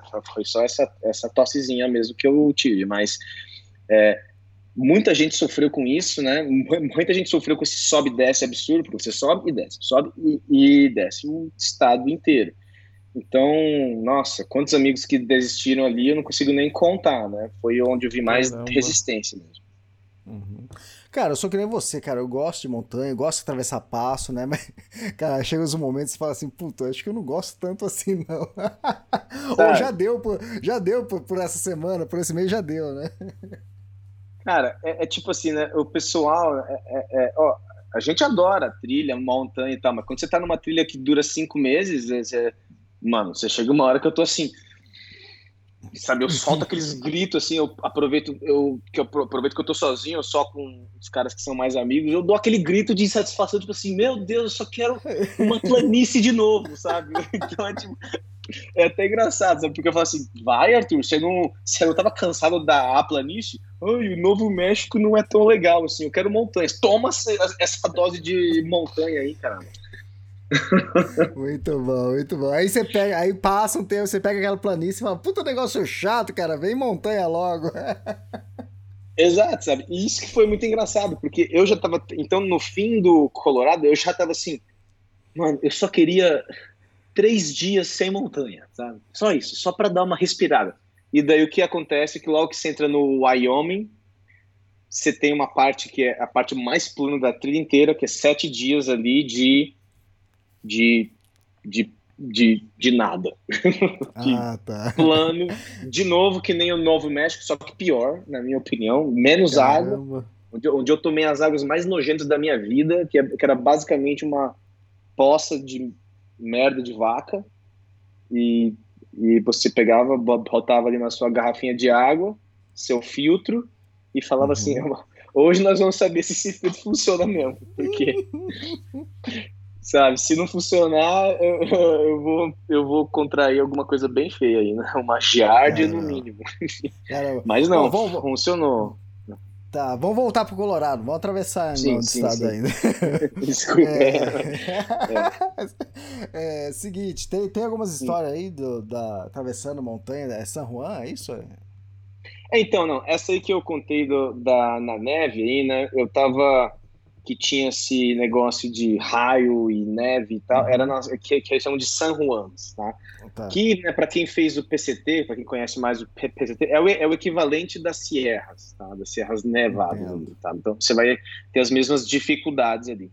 Só que o que aconteceu, como eu estava falando, como eu estava sozinho, né? Eu, eu, enfim, tomei alguns riscos meio desnecessários. Foi isso, de tipo assim, ficar no topo de uma montanha mais tempo do que eu deveria, sabe? Eu já deveria ter, ter parado antes, sabe? Porque como ela sobe e desce, o ideal é você acampar num vale ali, você não vai pegar o grosso da tempestade dos raios no topo das montanhas, sabe? A chance de você ser acertado por um raio é muito maior. Só que, só que teve um dia que eu tava me sentindo meio que seguro demais e eu cheguei num vale e eu falei assim, eu, eu, eu consigo passar mais uma montanha e acampar no vale seguinte. Sim. Olhei pro céu e falei assim, dá tempo, aquela nuvem tá bem longe de mim. Hum, Não deu. eu, eu subi e, tipo, o que aconteceu foi daí que eu vi dois raios caindo muito perto de mim. nossa, Eu senti, né? Eu tenho uma barba, né? Então eu senti, tipo, o pelo da minha barba levantando, assim, sabe? Tipo aquela estática, sabe? Que se sente. Aham. Cara, foi, foi uma sensação, assim, terrível, sabe? O pelo da nuca arrepiou, mas não por causa de estática, por causa de, de medo daí, né? Enfim, e eu saí correndo. E só que daí quando você aumenta a velocidade, você tá com neve, subindo e descendo montanha, é perigoso, né? Então, é, teve uma hora que eu quase caí, né? E daí eu, aí, aí teve um ponto que eu tinha que descer de bunda, né? E eu peguei muita ve- velo- velocidade descendo, controlando com o- a machadinha de gelo. E eu quase perdi a velocidade. E eu fiquei sabendo que uma semana depois que eu passei ali, teve um caso né, que eu, eu, eu passei por isso. Desci, olhei pro alto e falei assim: não acredito que eu desci essa montanha inteira de bunda, sabe? E tô de boa, porque é, o negócio era íngreme pra caramba. Eu lembro de montar minha barraca logo quando começou a tempestade e eu sentar e, tipo assim, soltar aquele choro de alívio de tipo assim, cara, Cara, nossa senhora. Enfim, né? Aí, aí, enfim, aí passa os dias, aí você fica assim, ah, eu acho que eu tô exagerando, vai, não, vai, calma, vai, você tá exagerando, vai. Que sobreviveu e tal, não sei o quê. Aí, aí cheguei lá na cidade seguinte, falei assim, pô, vocês não viram fulano de tal, não, não sei o que, não, o que, o que, o que, o que que houve? Não, então a, a menina tava descendo ali de bunda, a montanha tal, é, começou, mu- ela- eu acho que ela começou muito cedo naquele dia aí, pegou a neve muito dura, então ela perdeu a velocidade na descida, bateu a perna e quebrou o fêmur, né? Nossa. Exato. E ela estava sozinha ta- ta- também, só que ela tinha ali o SOS dela, chamou o SOS e é, o helicóptero veio para resgatar ela. E no caminho, os caras acharam uma outra pessoa que estava próxima dela ali, desacordada, tipo, só o corpo Nossa. caído no, no meio da neve ali, sabe? Então os caras falaram para ela, ó, peraí, a gente vai resgatar essa outra pessoa, depois vai resgatar você. E o que aconteceu, enfim, resgatou as duas pessoas, elas ficaram bem, até onde eu fiquei sabendo. Saíram da trilha, mas enfim, ficaram bem. Mas eh, essa, essa pessoa que estava desacordada, eh, caiu uma pedra e acertou a cabeça dela, Nossa. sabe? Aí que, aí, Bom. aí, por isso que eu falo daquele risco de tipo assim, mano, por que, que eu fiz isso sozinho? Por que, que eu não esperei mais alguns dias pelos meus amigos, sabe? Enfim, óbvio, uma galera faz sozinho. é, é, quanto mais experiência e mais é, humildade você tem perante a montanha, né, menores os riscos, né? Mas é, ali eu me, me deu aquela de, de tipo assim, se no primeiro momento quando eu desci a montanha eu, eu fiquei, nossa senhora, que absurdo. E depois eu eu diminuí pro calma, vai, não foi tudo isso, vai. Depois eu voltei para tipo assim, não, beleza, foi, Foi sério, sim, deu né? tudo certo pra, pra, pra mim, mas caramba, caramba, sabe? Punk, punk, cara. É, a mesma coisa, o lance que eu falei lá da, da árvore caiu, né? Eu falei assim, pô, mas de- depois passa um tempo, você fala, ah, mas não foi nada, né? Aí eu chego em casa e recebo notícia que o cara morreu. Depois uma família quase a família inteira morreu. Eu falei, cara, pô, foi sério É. assim, né? É, a gente, a gente não pode menosprezar o risco dessas nossas experiências, né? Óbvio, né? Eu- enfim, eu, eu não quero ser também, né? Eu odeio aquele tipo de gente que bota medo em todo mundo. Eu não faço isso, mas é mais você saber reconhecer, olha, eu vou dormir aqui, vou montar minha barraca, deixa eu checar essas árvores em volta aqui, sabe? Ah, verdade, sim, exatamente. Cara, uma pergunta, como você, como faz pra convencer o amigo a te acompanhar? A me, a me acompanhar? É. Cara, olha, isso foi muito en- engraçado, porque, enfim, eu te falei desse festival, né, que, gente- que eu cheguei numa cidade, eu tava com o pessoal, e, e, e quando eu cheguei nessa cidade, enfim, eu vou postando as coisas, né, no Instagram, né, e, e eu fiz vários amigos, obviamente, no PCT, que eu fiz em 2019, né, e um deles, né, viu meu post e falou assim, cara, você tá na cidade de Salaida agora? eu tô morando na, na minha van e coincidentemente tô nessa cidade. Quem que, esse, que- quem que era esse cara? Era um cara com quem eu tinha andado no PCT em 2019. O nome dele era Pete Fuzz, né, o trail name dele. E eu não falava com ele desde então, sabe? Eu falei assim, "Não, então vamos se, se encontrar. Beleza, gente, a gente se encontra aí no festival. Ótimo. Encontrei com ele, ele, ele vivendo na, na van dele, né? E conversamos, fomos em vários shows ali bebemos todas. Aí eu acordo no dia seguinte, na minha barraca, debaixo do sol. Assim, eu- a primeira coisa que eu penso é assim: como que eu montei minha barraca? Eu não lembro de ter montado minha barraca, sabe? Enfim, foi, foi, foi, aquela, foi aquela noite do, do pós-Covid, enfim, pr- primeira festa desde o começo do Covid que eu né, chutei o balde. Mas o que aconteceu foi eu saí da minha barraca, aí tava a- uma outra barraca de uns outros amigos meus ali, e tava a van dele, com esse meu amigo lá, com a, com a gente, né? Aí eu saí ali, ele já tava sentadinho na frente da van dele, acordado, com um sorrisão no rosto. Aí eu cheguei e assim: E aí, Pete Fuzz? Aí ele, aí ele só me respondeu: é, é, Tô pronto. Aí eu, Tá pronto pra quê? Aí ele, Ué, você não lembra? Aí, não lembro do quê? Aí ele apontou pro lado. Aí tinha um, um, um mochilão de trilha ali. falou Assim, Tudo que eu tenho tá aqui. Não preciso comprar nada. Eu tô pronto. Eu, mas tá pronto pra quê? Mano, tô pronto pra continuar fazendo a trilha com você. Aí eu, caramba, cara. Pô, você não se lembra que na noite anterior você me convenceu a fazer a trilha? Eu falei assim, cara, não é de nada. Não é de nada. Mas vamos lá, vamos lá, cara, vamos. Você não se importa? Claro que não, vamos nessa, sabe? E virou meu maior parceiro da trilha, sabe? Eu andei com ele por três meses, sabe? Infelizmente ele não pôde terminar a trilha, porque outras coisas aconteceram, mas andei com ele daí do Colorado, Wyoming e Montana com ele, até quase o fim. Enfim. Bom, na, nada que uma boa rodada de cerveja para convencer. Exato, né, cara? Você bota dois caras que gostam da mesma coisa, que estão que, que falando a mesma língua ali. Enfim, eu só falei para ele, porque. Ah, e, e outra, ele ainda tá trabalhando, viu? Ele, tra, ele trabalhava online ali, se, ah, ele, tá. ele, pediu demissão na, na manhã seguinte e, e deixou a van dele num estacionamento que, que tomam conta e saiu comigo por três meses, cara. Tipo, a família dele ficou sabendo depois que ele começou, sabe? Fantástico, muito bom, cara. Essa bom, espontaneidade, viu, é uma, é uma coisa da trilha, dessa vida de trilha que é difícil ver na vida na vida co comum aqui, aqui, né? Onde a gente tem que planejar tudo, óbvio. Então é, é, é bem. Você tá amarrado com muitas incrível. coisas, né? Família, trabalho, né? Você tem muitas coisas amarradas. É difícil isso. É, exato, sabe? Então, pô, essa espontaneidade, sabe? Do mesmo jeito que, para mim, eu que tinha me achado o espontâneo, que eu decidi um mês e meio que eu ia fazer essa trilha e me preparei ali no, no mês e meio, o cara foi de um dia pro outro, sabe? e o pior é que você nem lembrou que você falou. Eu nem lembro, eu nem lembro. Ele depois me contou o que eu falei, mas enfim, mas é. tipo assim, era mais tipo assim, dava para ver que ele tava com a vontade, eu falei o que ele queria ouvir. Eu falei, Exato. venha, venha que a vida de trilha te chama de novo e ele veio. Então foi, é isso aí. Tá, para finalizar Colorado, momento mais sublime de Colorado. Cara, cara, então foi subir, né, a montanha, a maior montanha lá, o Grace, né, o Gray, Gray Peak, a montanha Gray, E foi incrível porque, tipo assim, até, tá, mas teve milhares de montanhas que você subiu e desceu naquele estado. Por que o Gray? Só porque ele é o mais alto? Onde disso? Porque o caminho para subir, você sobe por umas escarpas ali, sabe? Que na hora que eu comecei a andar ali, então você tá andando na, na, naquela escarpa, dos dois lados tem um puta penhasco, vista maravilhosa dos dois lados. O que que eu me senti?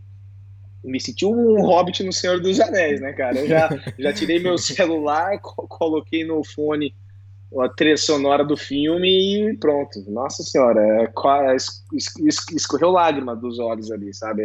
É uma experiência ali de. Nossa, eu, eu acho que para mim foi o momento assim que eu falei assim, ok, essa essa é a, a, a aventura da minha vida até agora, tá? Essa é a trilha, essa é a, sabe? Esse foi o momento. E daí, de fato, chegar, chegar no topo com esse amigo e mais um outro amigo que tinha juntado com, com a gente. Até tiramos uma foto no topo com pose do Senhor dos Anéis, cada um fazendo uma pose de um personagem e tal.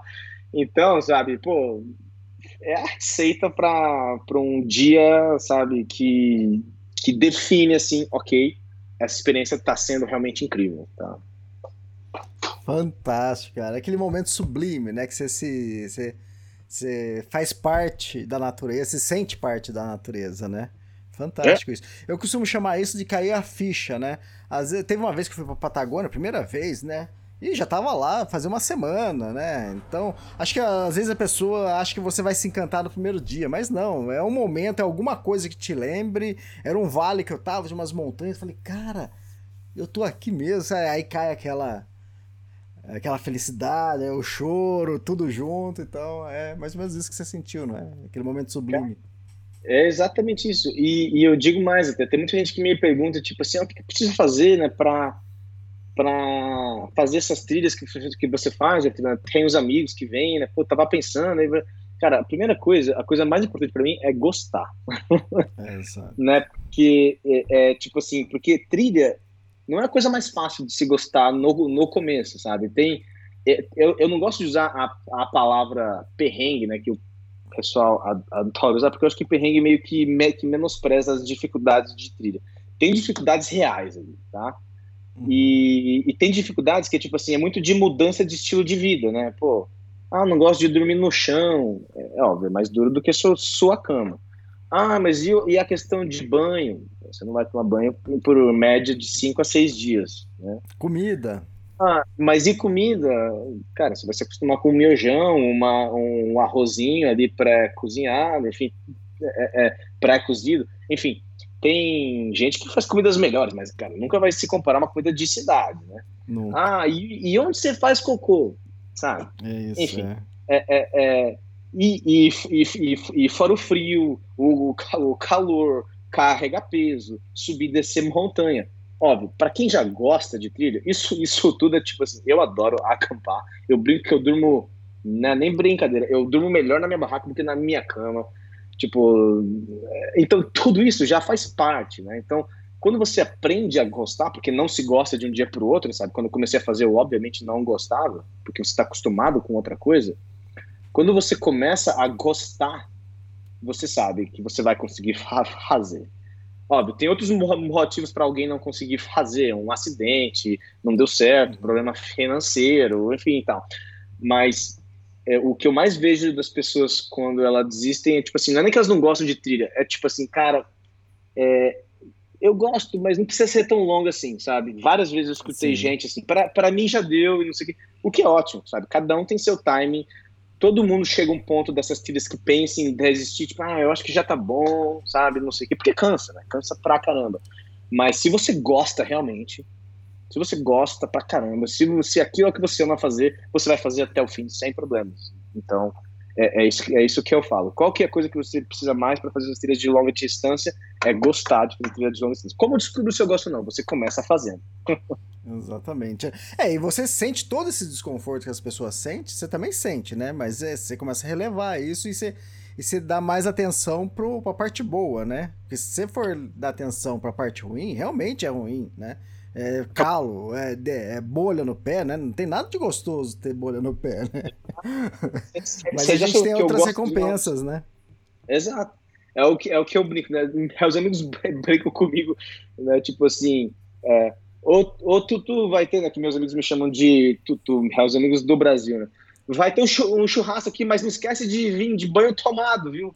Enfim, não que eu não tomei banho aqui, mas é que quando eu falo para eles que eu não tomo banho por cinco dias, o pessoal fala assim: opa, opa, calma, calma aí. Mas, assim, cara, eu adoro tomar banho, mas aqui é, é, é uma coisa que você releva na trilha. Óbvio, uhum. se tem um lago ali, se abre um puta lago, um rio, o clima tá bom, eu sou o primeiro a cair na, naquela água, mas mas essa é a realidade. Cinco a seis dias, né? Não, não, cinco a mais, né? Eu tive dias que eu fiquei dez dias sem banho até.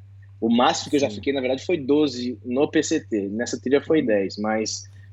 É, mas é ossos do ofício, né, cara? Exato. Eu fiquei 13 lá no Everest. 13 no Everest. Foi 13? Pô, eu, eu, é. eu, eu, eu, cheguei a tomar banho lá em algum lugar. então, acho. mas que ano que você fez? Eu fiz 2018. É, eu fiz 2010, já não tinha tanto essa ah, opção de banho. Pô, e pô, na onde tinha, que seria de canequinha, não sei o que, tava muito frio, tava água congelada, blá blá, e não deu, entende? E nem cara, quis. E né? essa, não, você, essa... já tá assim, né? Você fala, deixa mais uns dias. É claro, cara. Sabe, tipo, é, aqu é aquela velha. É, é, às vezes você não toma banho porque você não quer, porque tá frio pra caramba, porque nessas trilhas você também sofre mais frio. Né? Uma coisa é você tomar banho aqui no inverno na sua casa e sair e sua casa tá aquecida, ou você vai para debaixo da coberta, e outra coisa é você ficar molhado né, é. com lugar frio. Não dá, é perigoso. Exatamente. Antes de a gente entrar para o próximo estado, é, eu não sei se já aconteceu ou não. Se não aconteceu ainda, você pode segurar. Mas quando você ganhou seu nickname? Seu trail name, ah, né? É, então eles chamam de trail name, né? Então, é, exato. Né? Nessas trilhas todo mundo tem um nome, é quase como um, no, um nome de guerra, digamos assim. E é uma parte da cultura que é bem, que é bem legal, né? Eu eu tinha um outro trail name durante o PCT e tinha um outro durante a, te, a Teraroa na, na, na, na, Nova Zelândia. Então conta, eu mudo o meu dois. em toda a trilha. Uhum. E porque conta. a maioria das pessoas, a partir do momento que ela ganha, ela continua com ele.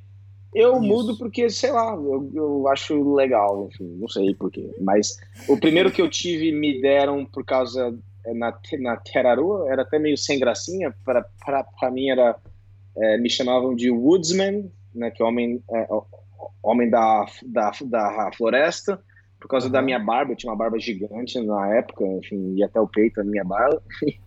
e, mas, mas, enfim. E daí, quando eu fui para o PCT, lá de fato eles usam, a cultura do trail name é muito mais forte, todo mundo usa trail name. Se você não tem trail name, é estranho.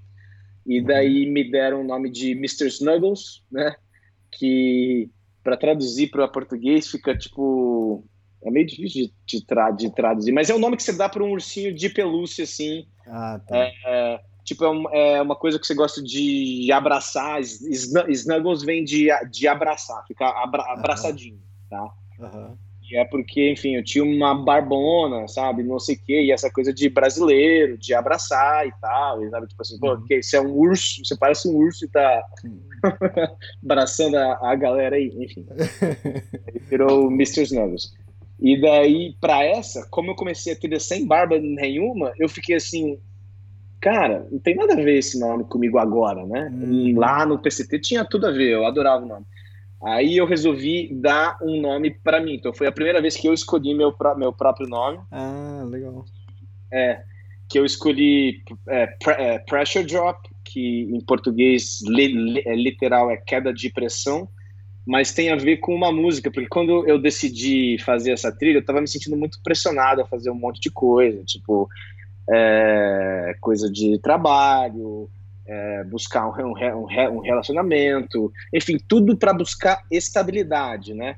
E eu tava meio, tipo assim, frustrado nesse sentido, de buscar uma, esta, uma estabilidade. Aí eu, aí eu pensei assim, quer saber? Eu vou... Aí, aí começou a tocar essa música no meu celular, que o cara fica repetindo que, tipo assim, é, você tem que diminuir a pressão, you have to pressure drop, tá? E daí eu gostei. Para mim, e, e, foi, e foi mais ou menos concomitante quando eu decidi fazer o, C, o CDT. Então, para mim, foi claro que, assim, não, eu preciso diminuir a pressão que eu tô me colocando, então eu vou pressure drop. Foi isso. Fantástico. E o mais fantástico é uma história, né, por trás, né? E sempre assim, né? É, em que não. em como- É. momento foi que entrou o, o? Não, foi logo no começo. Já, já entrei lá, legal. tipo, enquanto lá, é, é, no começo de toda a trilha, é assim, que você vai conhecendo os- as pessoas, quem não tem trail name, todo mundo começa a procurar alguma desculpa para te dar um nome, sabe? Sim, sim. E, e daí tem alguns nomes que são bem toscos, tem a ver com, com, com comida, sabe? Tipo assim, ah, o nome do cara é, Ve- é, Ve- é, é Velvita. O que, que é Velvita? ah, é, é a marca de mac and cheese que ele mais gosta. Que. Putz, sei, Ok. entendi. Aí tem uns nomes muito engraçados, sabe? Tem um cara que era que o nome dele era órfão porque ele se perdeu do pai e ele ficava procurando o pai dele toda vez que a gente encontrava com ele, sabe? Então virou órfão, sabe? Enfim. Aí tem os nomes mais, mais divertidos, enfim. A, ma- a maioria dos nomes são bem engraçados, sabe? Tem, é, tem Loverboy, tem é, Mr. Snuggles como o meu, sabe? Eu falava para as pessoas, "Oi, meu nome é Mr. Snuggles, tipo assim, caramba, sabe? É, As pessoas da- davam risada, sabe? Aí tem nomes mais sérios, aí tem nome com uma historinha um pouco mais elaborada como o meu, o meu, o meu nome novo, enfim. Aham. Eu, eu já entrei nessa com o nome, mas se você não tem nome, você vai ganhar ele nas duas primeiras semanas, com certeza, sabe? Fantástico, muito bom, muito bom. Gostei, gostei da história. E, e o próximo estado, qual que era? Então, o próximo estado é o estado que eu menos sabia e foi o melhor estado que eu já cruzei na minha vida, incluindo o PCT junto. Virou meu estado pré- pré- predileto dos Estados Unidos. Chama Wyoming. Fantástico. E é legal, né, essa surpresa, quando você não sabe nada, é, você não, tem o, o que esperar do lugar e ele te surpreende. né? Exato, cara. E, eu, e, e isso pra mim é intencional, viu? Eu sou o cara que eu, eu brinco que eu tento ir o máximo de spoiler free, tá? Sim. Sem spoiler pro, pra trilha, né? Porque tem gente que. Eu vi todos os vídeos da menina tal no YouTube sobre É o negócio. Eu sei É tudo que vai aco- acontecer. Eu li livros e mais livros. Eu falo assim, cara, é é assim, eu sou mais simples. Eu, eu vejo o mapa, eu vejo os riscos, o que fazer, burocracia, pa- passagem aérea, cheguei, vamos lá, sabe? Uhum. E Eu, eu não quero ver foto, eu não quero ver nada. Até tem muita gente que me fala assim, pô, mas você, mas você não segue a, a pessoa tal no Instagram? Tipo assim, eu sigo é, vários trilheiros e tal, até pra, pelas amizades e tal, mas tem gente que eu não sigo mais porque, tipo assim, não, ele tá fazendo uma trilha que eu quero fazer e eu não quero espoliar ela, eu não quero Ah, estragar entendi, ela demais. sim. Eu começo a seguir ele depois, quando ele terminar. Enfim, mas, é, então, o Wyoming, quando eu cheguei, era tipo assim, o que que é o Wyoming? Eu ouvi dizer que tem um monte de cowboy lá.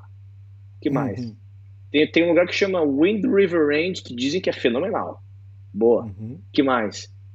Ah, tem um lugar que chama é, The Basin, que é tipo um, no- um Novo México, só que mais seco. Caramba.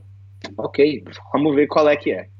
Entrei, já de cara tem esse The Basin lá, que é plano e quente pra caramba, mas como eu te disse, eu tava cansado de, de, de montanha, então pra mim foi tipo assim, foi difícil, foi, mas foi, cara, lindo. Tô adorando sete dias de planície, e até, até foi onde eu botei meu corpo à, à prova ali, né, porque tipo assim, eu falei, ah, já que tá tão plano e meu, e meu corpo tá, né, tinindo agora, eu quero Aí tentar fazer mais. o que eles chamam, hã? Aí você. Ah, tá. Pô, Pode falar aí. Não, é o que eles chamam de desafio de 24 horas. Você anda 24 horas Hum. sem parar para ver o quanto você consegue fazer, né?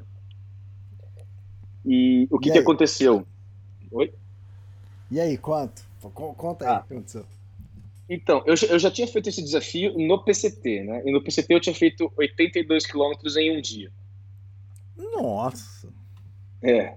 Mas, o que que, o que que aconteceu, né? Eu, eu, eu, eu mantenho um diário durante essas trilhas, né? Que eu tenho no meu celular, no meu bloco de notas, né? De todas essas trilhas, né? Então, eu lembro que eu tava conversando com esse meu amigo, né? Esse meu brother aí, e tipo, assim, aí, vamos fazer esse 24 horas no Base e tal, ou não, não sei o quê. Aí eu, tipo assim, quer saber, cara? Eu, eu, deixa eu dar uma lida no dia que eu fiz no, no, no PCT, no meu diário. E tá escrito mais ou menos assim: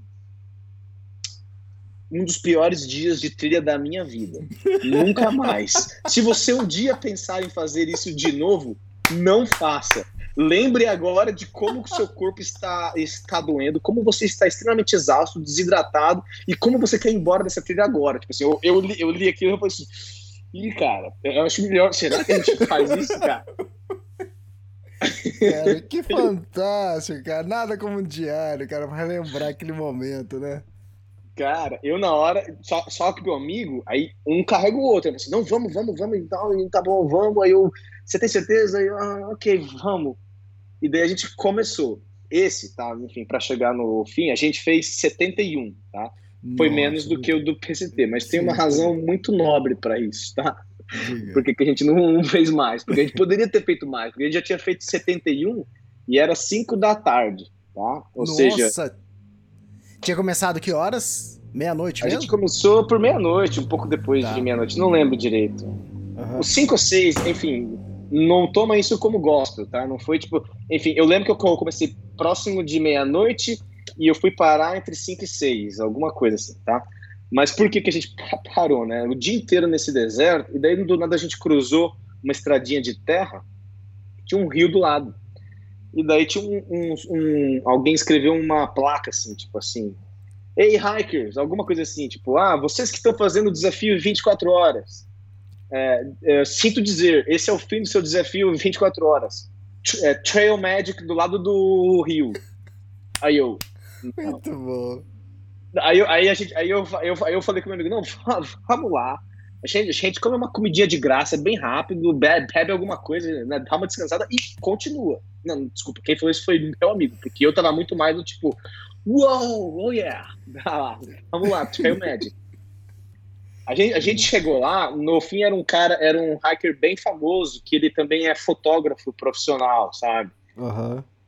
Ele tinha montado uma tenda, cara, com grelha, é, é, coolers e mais coolers de cerveja, refrigerante, suco, tequila, tá- tava fazendo drink. O cara fez um bar com comida, com comida vegana, com, com, com tudo ali, sabe? Ele e, ma- e mais um outro hiker bem famoso, dois hikers bem famosos. E daí eu, eu olhei aquilo, tinha até música, um negócio de luz aí, eu falei assim, o que tá acontecendo aqui, cara? Como que esse cara conseguiu botar isso aqui no meio do nada? Sabe? Aí eu. Aí o cara só abriu uma cerveja, colocou na minha mão, eu já sentei, e quando eu sentei, eu virei pro, pro Pitch Fuzz, ele virou pra mim e falou assim: é, a gente né, brindou, aqui termina o nosso 24 horas. Acabou aí. ó. Muito bom. O, o cara, o cara sabia o que tava fazendo e quando ele escreveu aquilo, ele sabia que ia acabar com o desafio de, de várias pessoas, né? Exato, sabe? Era brincadeira. Teve gente que continuou, teve gente que passou Aham. ali, to- tomou um- uma, umazinha, comeu e continuou. Mas assim, 90% do povo que chegou ali, né, que era a gente, a gente, a gente, a gente, ficou em umas 12 pessoas ali, sabe? E ele ainda tirou umas fotos profissionais da gente que assim, cara, olha essas fotos, sabe? Tipo assim, mano, é, é, teve o serviço completo ali, sabe? Então, foi Valeu incrível, sabe?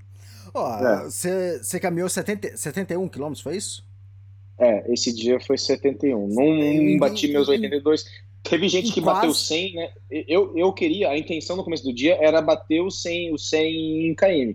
E eu acho que eu teria conseguido, viu? Mas, enfim, vai ficar pro Então. IC. O- Você fez 71 quilômetros em praticamente 18 horas. Você tinha mais 6 horas ainda, cara. É. É, é, tinha, tinha tempo, Fantástico. ia dar certo. É isso que meu amigo falou, cara, mas a gente ia conseguir. Eu, eu falei assim, a gente ia, mas essa cervejinha tá tão boa. Muito boas histórias, cara. Isso é, isso é. o É. melhor da trilha, cara. É, mas você vê, é esse que é o legal dessa vida de trilha, é esse inesperado, sabe? Você não sabe o que vai acontecer. E nessa nossa e, e nesse nosso dia a dia aqui na cidade grande e tudo mais, tudo é muito esperado. E quando é inesperado, é sin- sinônimo de coisa ruim, né? A maioria dos inesperados na vida de trilha são coisas que você cai o queixo, tipo assim, o quê? Não, peraí, você acabou de me oferecer um, um- um, é, viajar de avião aqui, tipo, em, ci- em cima do rio Missouri? Ok. Ah, o que? É, é- é uma tenda no meio do deserto com comes e bebes e, e gente incrível para conversar? Ok. É- é- ah, o que? Posso dormir de graça na sua casa? Nem te conheço, mas bora. Fantástico isso. Fantástico. Isso faz valer a pena. Muito bom, cara. É, é. Bom, e Wyoming é, é, é o meio da trilha, né? Exato, exato. É, é, exatamente o meio, então é, dá aquela sensação até tipo assim, caramba, metade já foi, mas ao mesmo tempo é tipo assim, cara, o quê? Foi só metade? Parece que eu tô uma vida já nessa trilha, né? Então dá aquele sentimento de wow, sabe? Mas o interessante também é que o Wyoming até então, então foi esse desertinho até então, beleza, o Wyoming foi divertido por causa disso, mas o que estava à frente do Wyoming, assim, a maior parte que você está andando nesse The Basin, você tem uma vista ali no fim, sabe? Bem longe de uma, de uma cordilheira ali, sabe? E você está andando o tempo inteiro em direção a ela. E, meu amigo, quando você entra nesse lugar, que eu vou deixar o um nome aqui para quem quiser saber, se alguém quer uma recomendação de um lugar nos Estados Unidos que tem uma natureza maravilhosa, que, que tem pouca gente, que deveria ser um parque nacional, mas não é, por motivos de, de, de logo vai ser, tá? A, a, a, ah, tá. aproveita que ainda tem pouca gente. Chama The Wind River Range, tá? The Wind River Range é um, não sei se é o melhor ou o segundo melhor, porque tem um lugar ali em Montana mais à frente que eu vou falar depois que bate com, com ele ali, tá? Dos dois melhores. Mas esse lugar, quando você saiu desse deserto e você chega nessas montanhas incríveis, essas formações de pedra, parece um granito, uma coisa absurda, sabe? Para quem fez o PCT, é, vai lembrar um pouco as, as Sierras, só que muito mais bonito, minha opinião, tá muito mais bonito. E, e, e, e, é incrível, cara. É tipo assim, foi onde eu tive os meus, os lugares onde eu acampei que foram mais bonitos, sabe? Eu acampei de frente para esses lagos gigantes com essas montanhas cercando ele, sabe? Essas montanhas que são basicamente penhascos, assim, sabe? Com essas formações de pedra incríveis que eu disse. E mais, esse daí era o auge das flores, então tinha um mar de flores vermelhas, azuis, roxas, brancas, amarelas, tudo se misturando, neve. É, é, cara, foi assim, aquele momento de novo, as lágrimas voltam, mas elas uhum. voltam com um uhum. puta de um sorriso na boca, porque você fala assim: nossa, é para isso que eu tô vivendo, gente, é para isso, beleza? é, esse lugar foi incrível. E, e ainda teve Teton Cross Trail. É, então. Ah, e até a fotinho que você escolheu aí para deixar no. Na né, capa no, do podcast. É, na capa do, do podcast, é nesse Wind River Range. Né? Ah, é então, é sério, cara? Fantástico. É, exato. E excelente, excelente, deixa eu falar, excelente as fotos. Eu pedi pra você mandar três fotos, falei, caramba, e agora, hein? e, excelente as fotos.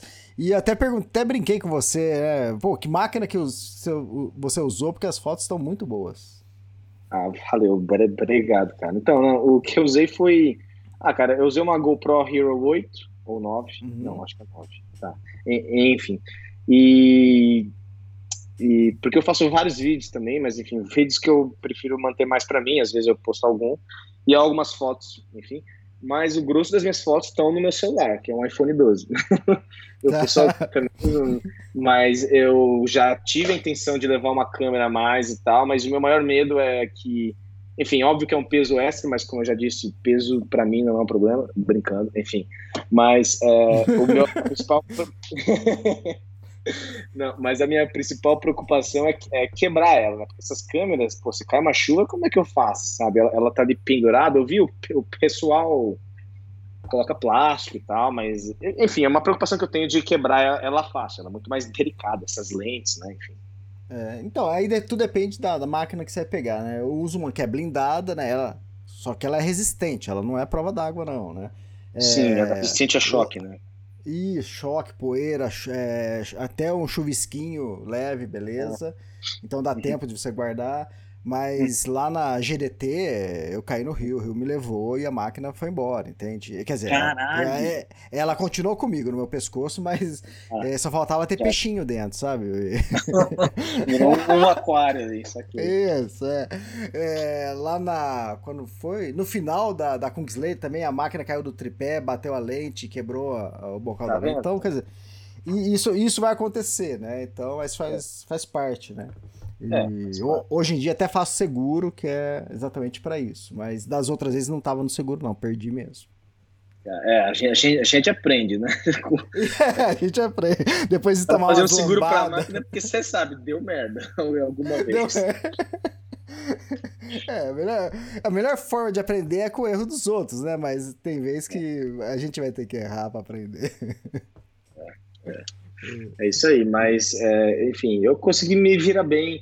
Tinha um cara, um brother meu ali também, que era, que era, um, que era fotógrafo profissional também, então ele tirou algumas fotos minhas também. Não essa que tá no cover, essa foto é da minha câmera, da meu, do meu celular.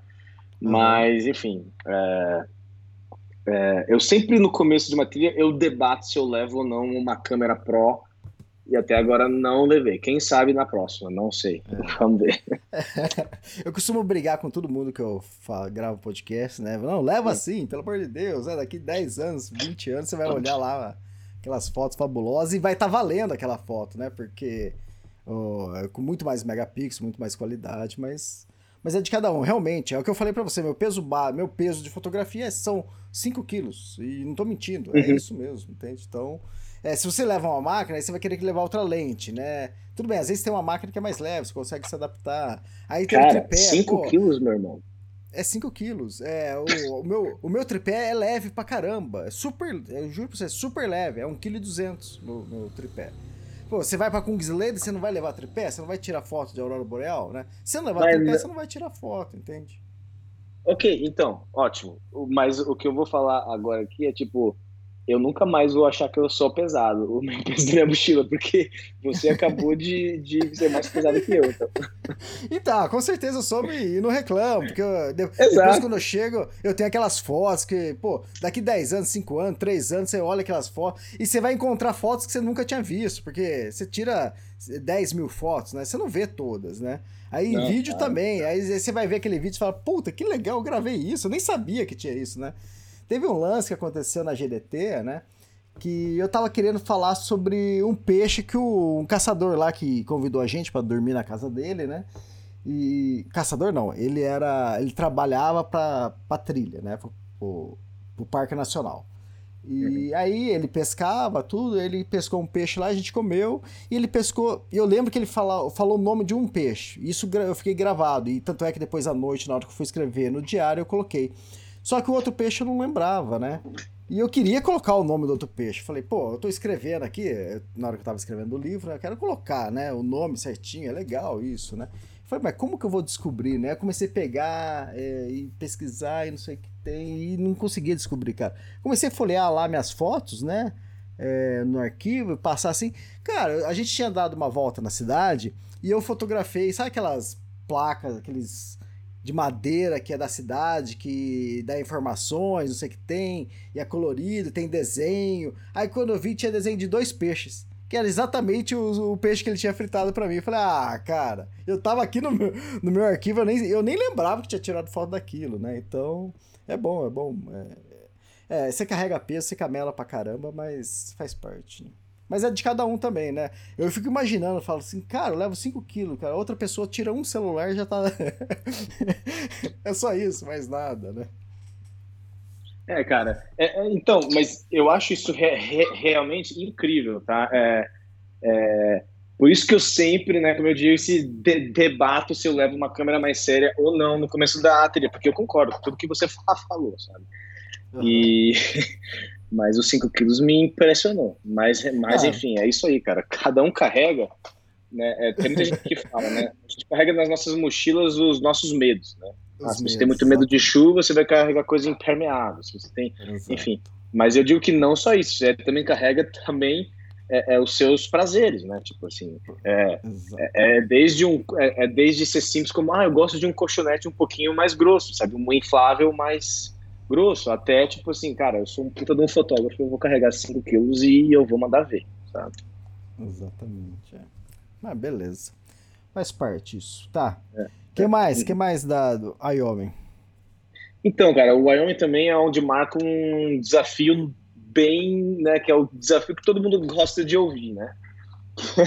que é quando a gente entra no que eles chamam de Grizzly Country, Tipo assim, é quase nome de filme de terror, né? Grizzly Country, que é o, é o país dos ursos, gente. É um país, você entra, vai ter uma alfândega, tô passando aqui da, da fronteira dos Estados Unidos pro, pro país dos ursos. Não, é, enfim, é, é como ele, eles chamam, né? Mas é o território dos ursos pardos.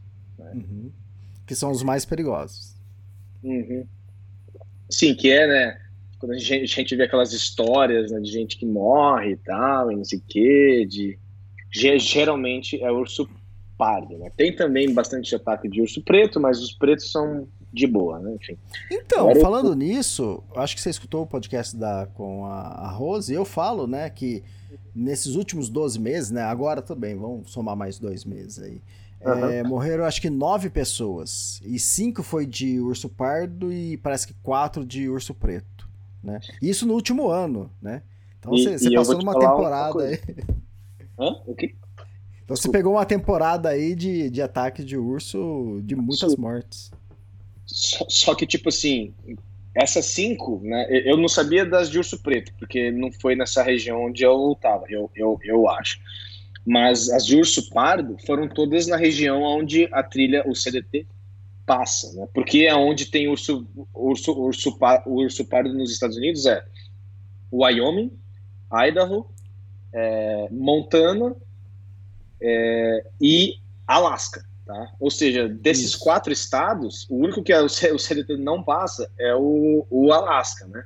Então, só pode ter tido ataque de urso aí. Também tem, eu ouvi dizer que tem alguns ursos em Washington, mas é quase irrisório. Tipo, acho que tem cinco ursos pardos no, de, em Washington.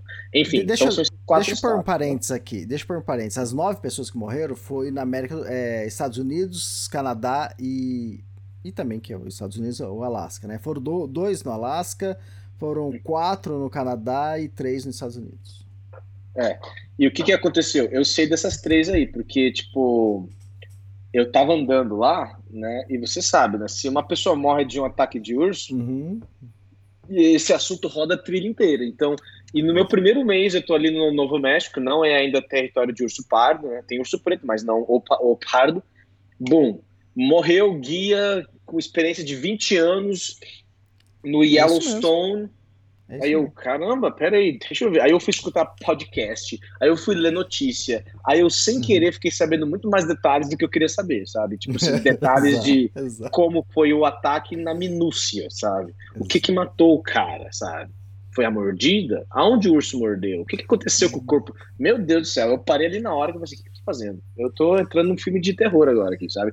Porque se você deixa, se você começa a ler, óbvio, eu fui pesquisar é, como lidar com o urso, né? A, a, as coisas que eu preciso fazer, não dorme com comida, né? Enfim, se eu puder enumerar aqui, então, ó, eu sei de cor, é a minha Bíblia aqui, tá? Né, quando eu, porque eu fiquei tão noiado com isso no começo, né? Que era é, é, não durma com a, com a comida, ou pendure a comida, ou coloque dentro daquelas caixas próprias, ou uh, uh, carregue um bear spray com, com, com você, né, que para quem não sabe é 10 vezes mais forte do que um spray de pimenta normal, tá? É, é, faça muitos sons, não surpreenda os ursos, surpreender os ursos são as piores coisas. Se é urso com mãe, muito perigoso, jamais corra é, não vira as costas para enfim, tem um monte de coisa ali que eu sei de core salteado, né? E eu sei graças a eu li esse eu li e escutei esses podcasts sobre esse cara que morreu, e, inclusive um dos Trail Angels, né, que é esses caras que fazem Trail Magic na, na trilha, que me deixou dormir na casa dele, me deixou não, ofereceu cama lá, lá para mim, ele era amigo pessoal, isso já em, em Montana, ele era amigo pessoal desse cara que morreu no, no Yellowstone, né? Então, tipo assim, eu escutei de novo essa história ainda mais. E o, e o pior, teve uma outra mulher que morreu. Essa ela estava fazendo o CDT, pelo se eu não me engano. Só que ela estava fazendo o CDT de bike, né? Porque o, o CDT, hum. eu vou entrar um pouco mais para frente, ele, ele tem várias trilhas alternativas. E uma delas é uma de, de bike, né? Que você cruza os Estados Unidos de bike. E, e ela morreu dormindo, né? Tipo, o urso atacou ela uhum. durante a noite dentro da barraca dela. É, o que eu ouvi dizer é que ela estava dormindo com comida, ela estava com mais gente, mas é porque eles estavam acampando num parque dentro de uma cidadezinha, sabe? Então eles acharam que não tinha problema, sabe? E o urso entrava, entrou na cidade do mesmo jeito e chegou lá, farejou a comida e atacou ela. E ela morreu. E, e teve, enfim, então, é, chegou um ponto ali, acho que depois da terceira pessoa que morreu de ataque de urso, eu falei assim, tá bom, Agora não quero mais, mais ler nada. Eu aprendi tudo que eu tinha para aprender, eu acho. Mais que isso já é ficar me aterrorizando à toa aqui.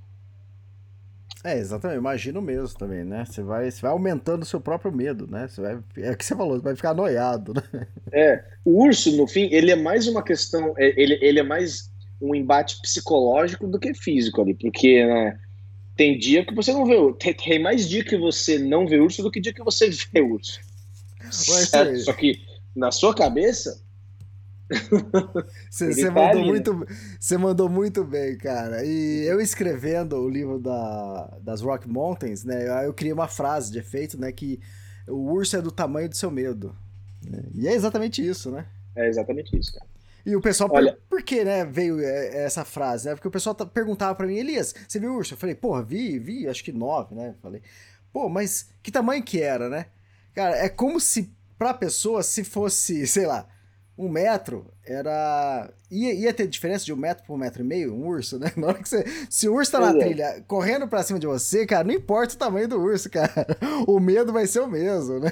Exatamente, então, e, cara. E, e, tem, e, tem, pessoas que, tipo assim, por mais.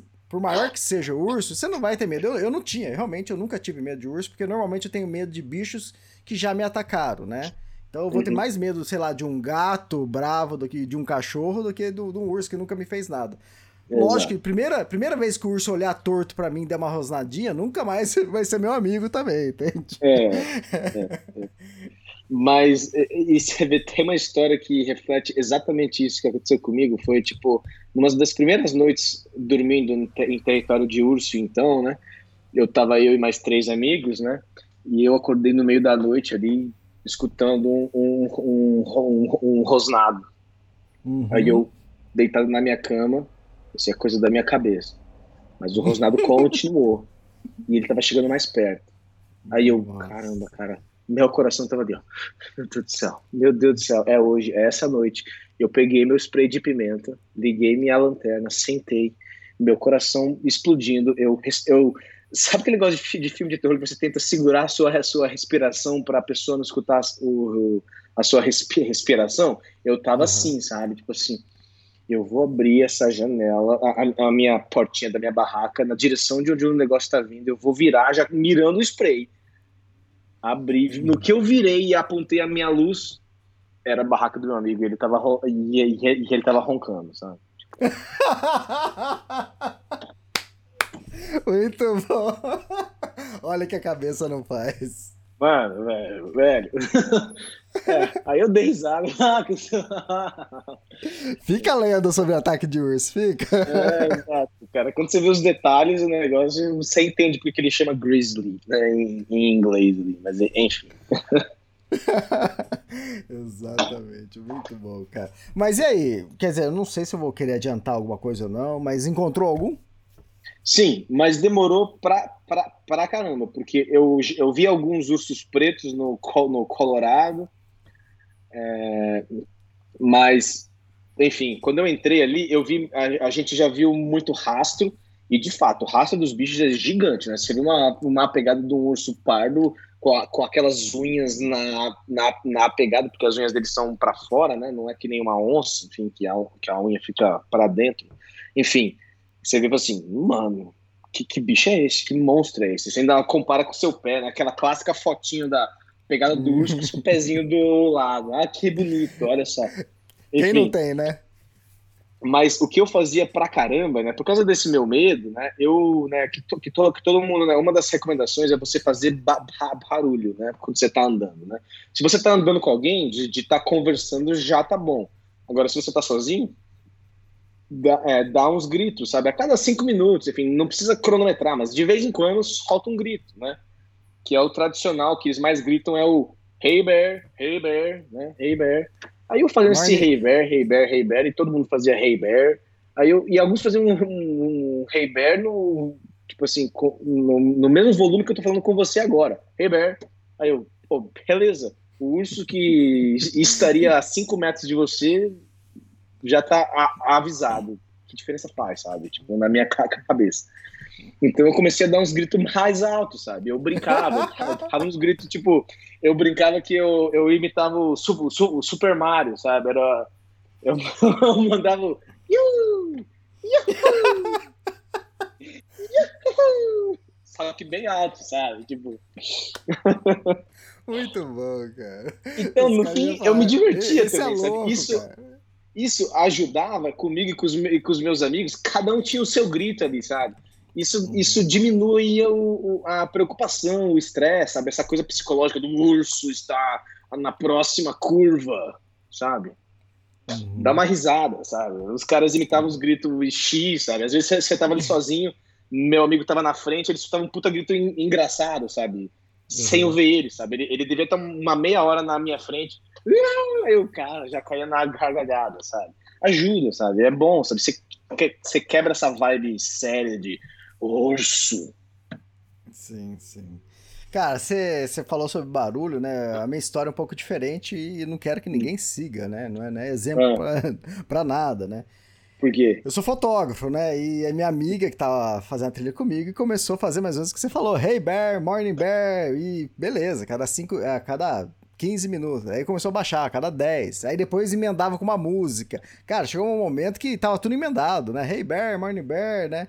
E aí ele começava a cantar. Eu falei, cara, passou acho que uma semana, eu não tinha visto, eu tinha mal visto mosquito, né? Porque ela espantava tudo, né?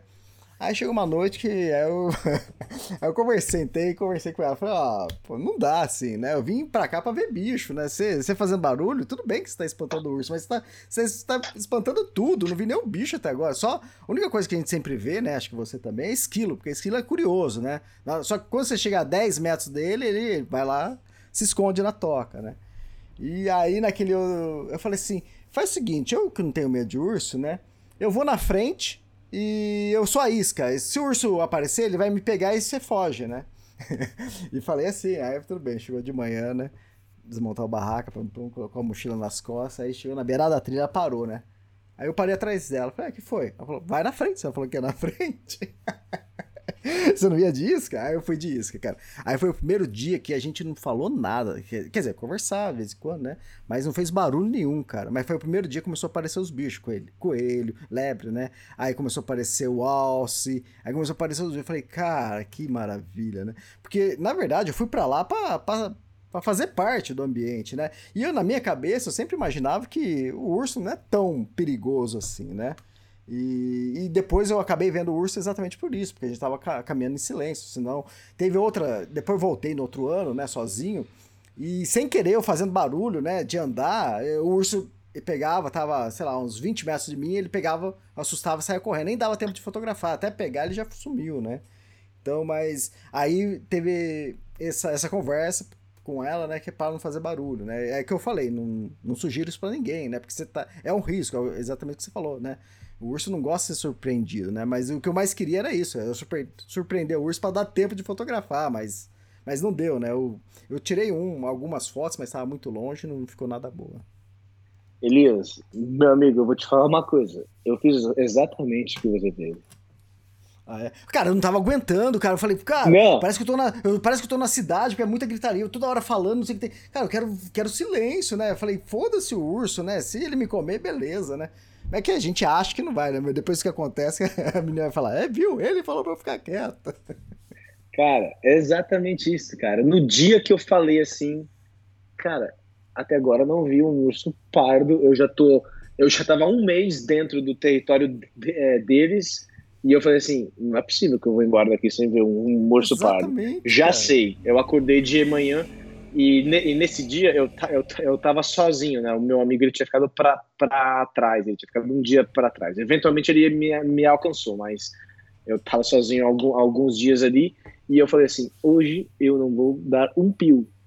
Uhum. Não deu, não, não deu meio-dia, eu virei uma curva, tava um urso ali. É isso aí.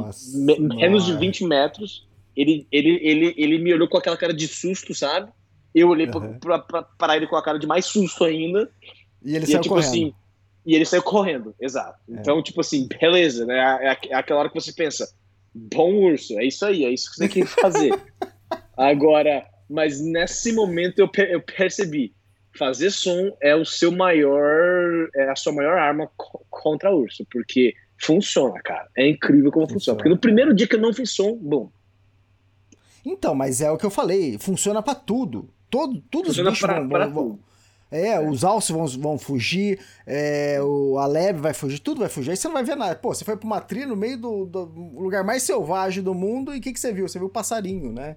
É, Pô, É, ma- mas daí que eu comecei a ver, né? Que daí eu, eu comecei a, a fazer os sons, mas eu diminuí também um pouco a, Uhum. a frequência. Só que eu vi bastante alce, alce eu vi alce pra caramba. Eu, eu acho que o alce, sinceramente, nem ligavam pro som ali. Porque eles. Legal. eu, eu, eu, eu acho que o alce é o bicho mais sem medo de homem ali, tá? Eu vi Hum. também Leão da Montanha, vi não sei o quê, e o alce que é tipo assim. fantástico. E só que o alce foi um encontro que eu tive que foi tipo assim, ele veio pra cima de mim, sabe? Aquele chifre gigante. Hum. E o brasileiro, né, eu não sabia, né? Quando eu cheguei na trilha e eu falei assim, comecei a conversar sobre urso, tinha um pessoal que morava em Montana, né? Enfim, a nata do, do território de, do- de, de urso pardo. Muita gente falou assim pra mim, eu tenho mais medo de alce do que de urso, né? Uhum. Urso, se você segue essas guidelines aqui, isso daqui, você não vai, você não vai ter problema. Agora, o alce, o alce é sem vergonha. O alce é tipo. É, ele é muito territorialista ali, pelo menos é tipo assim, com onde ele tá, sabe? Uhum. E eu falei assim, pô, mas o alce, o alce não é um viado um pouquinho mais, um, um, um pouquinho maior? Aí, eu, aí, aí a mulher falou assim, espera até você ver o, seu- o seu o primeiro alce que você vai entender o que, que é esse um pouquinho maior. O, o bicho é maior que um cavalo, só que ele tem E é um o- a chifre gigante. E, e as patas dele são enormes, o corpo dele começa lá em cima, não é?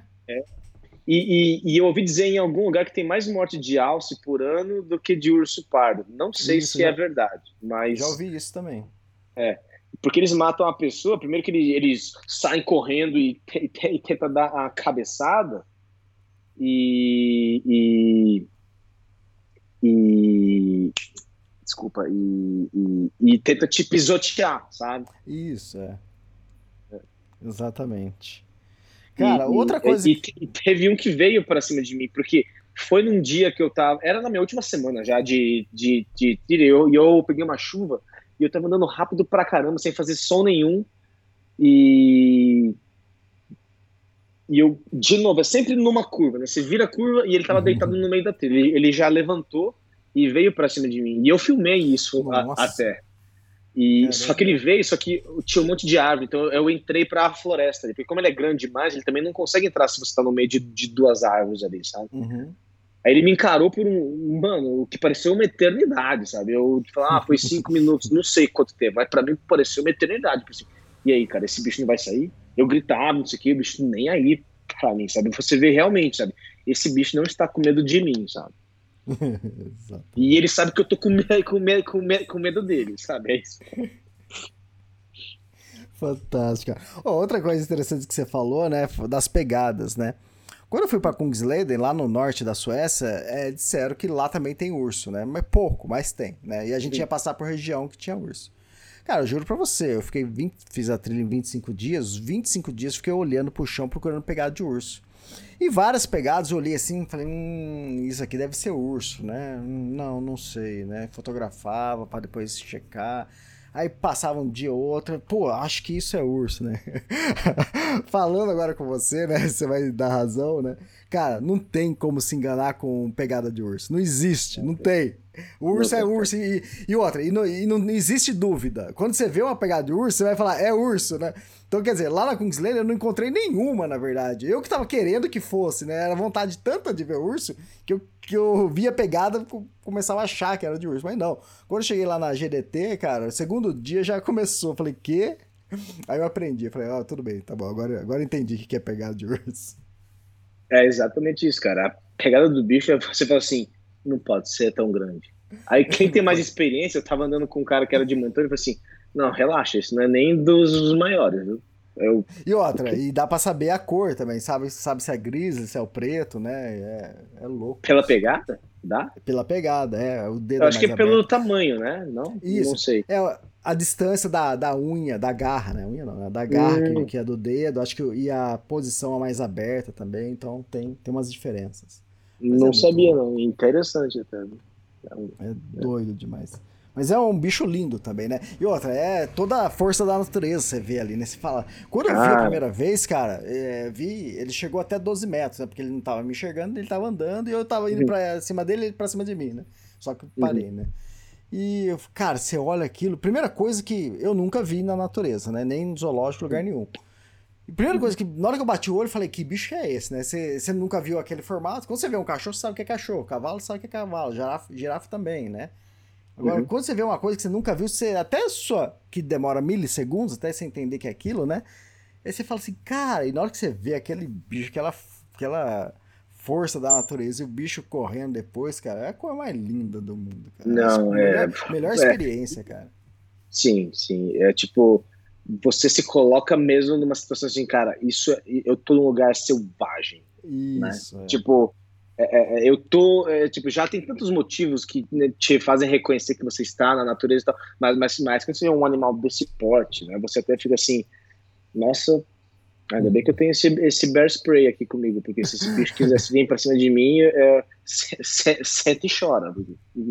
O bicho é três vezes o nosso tamanho, eu peso até mais.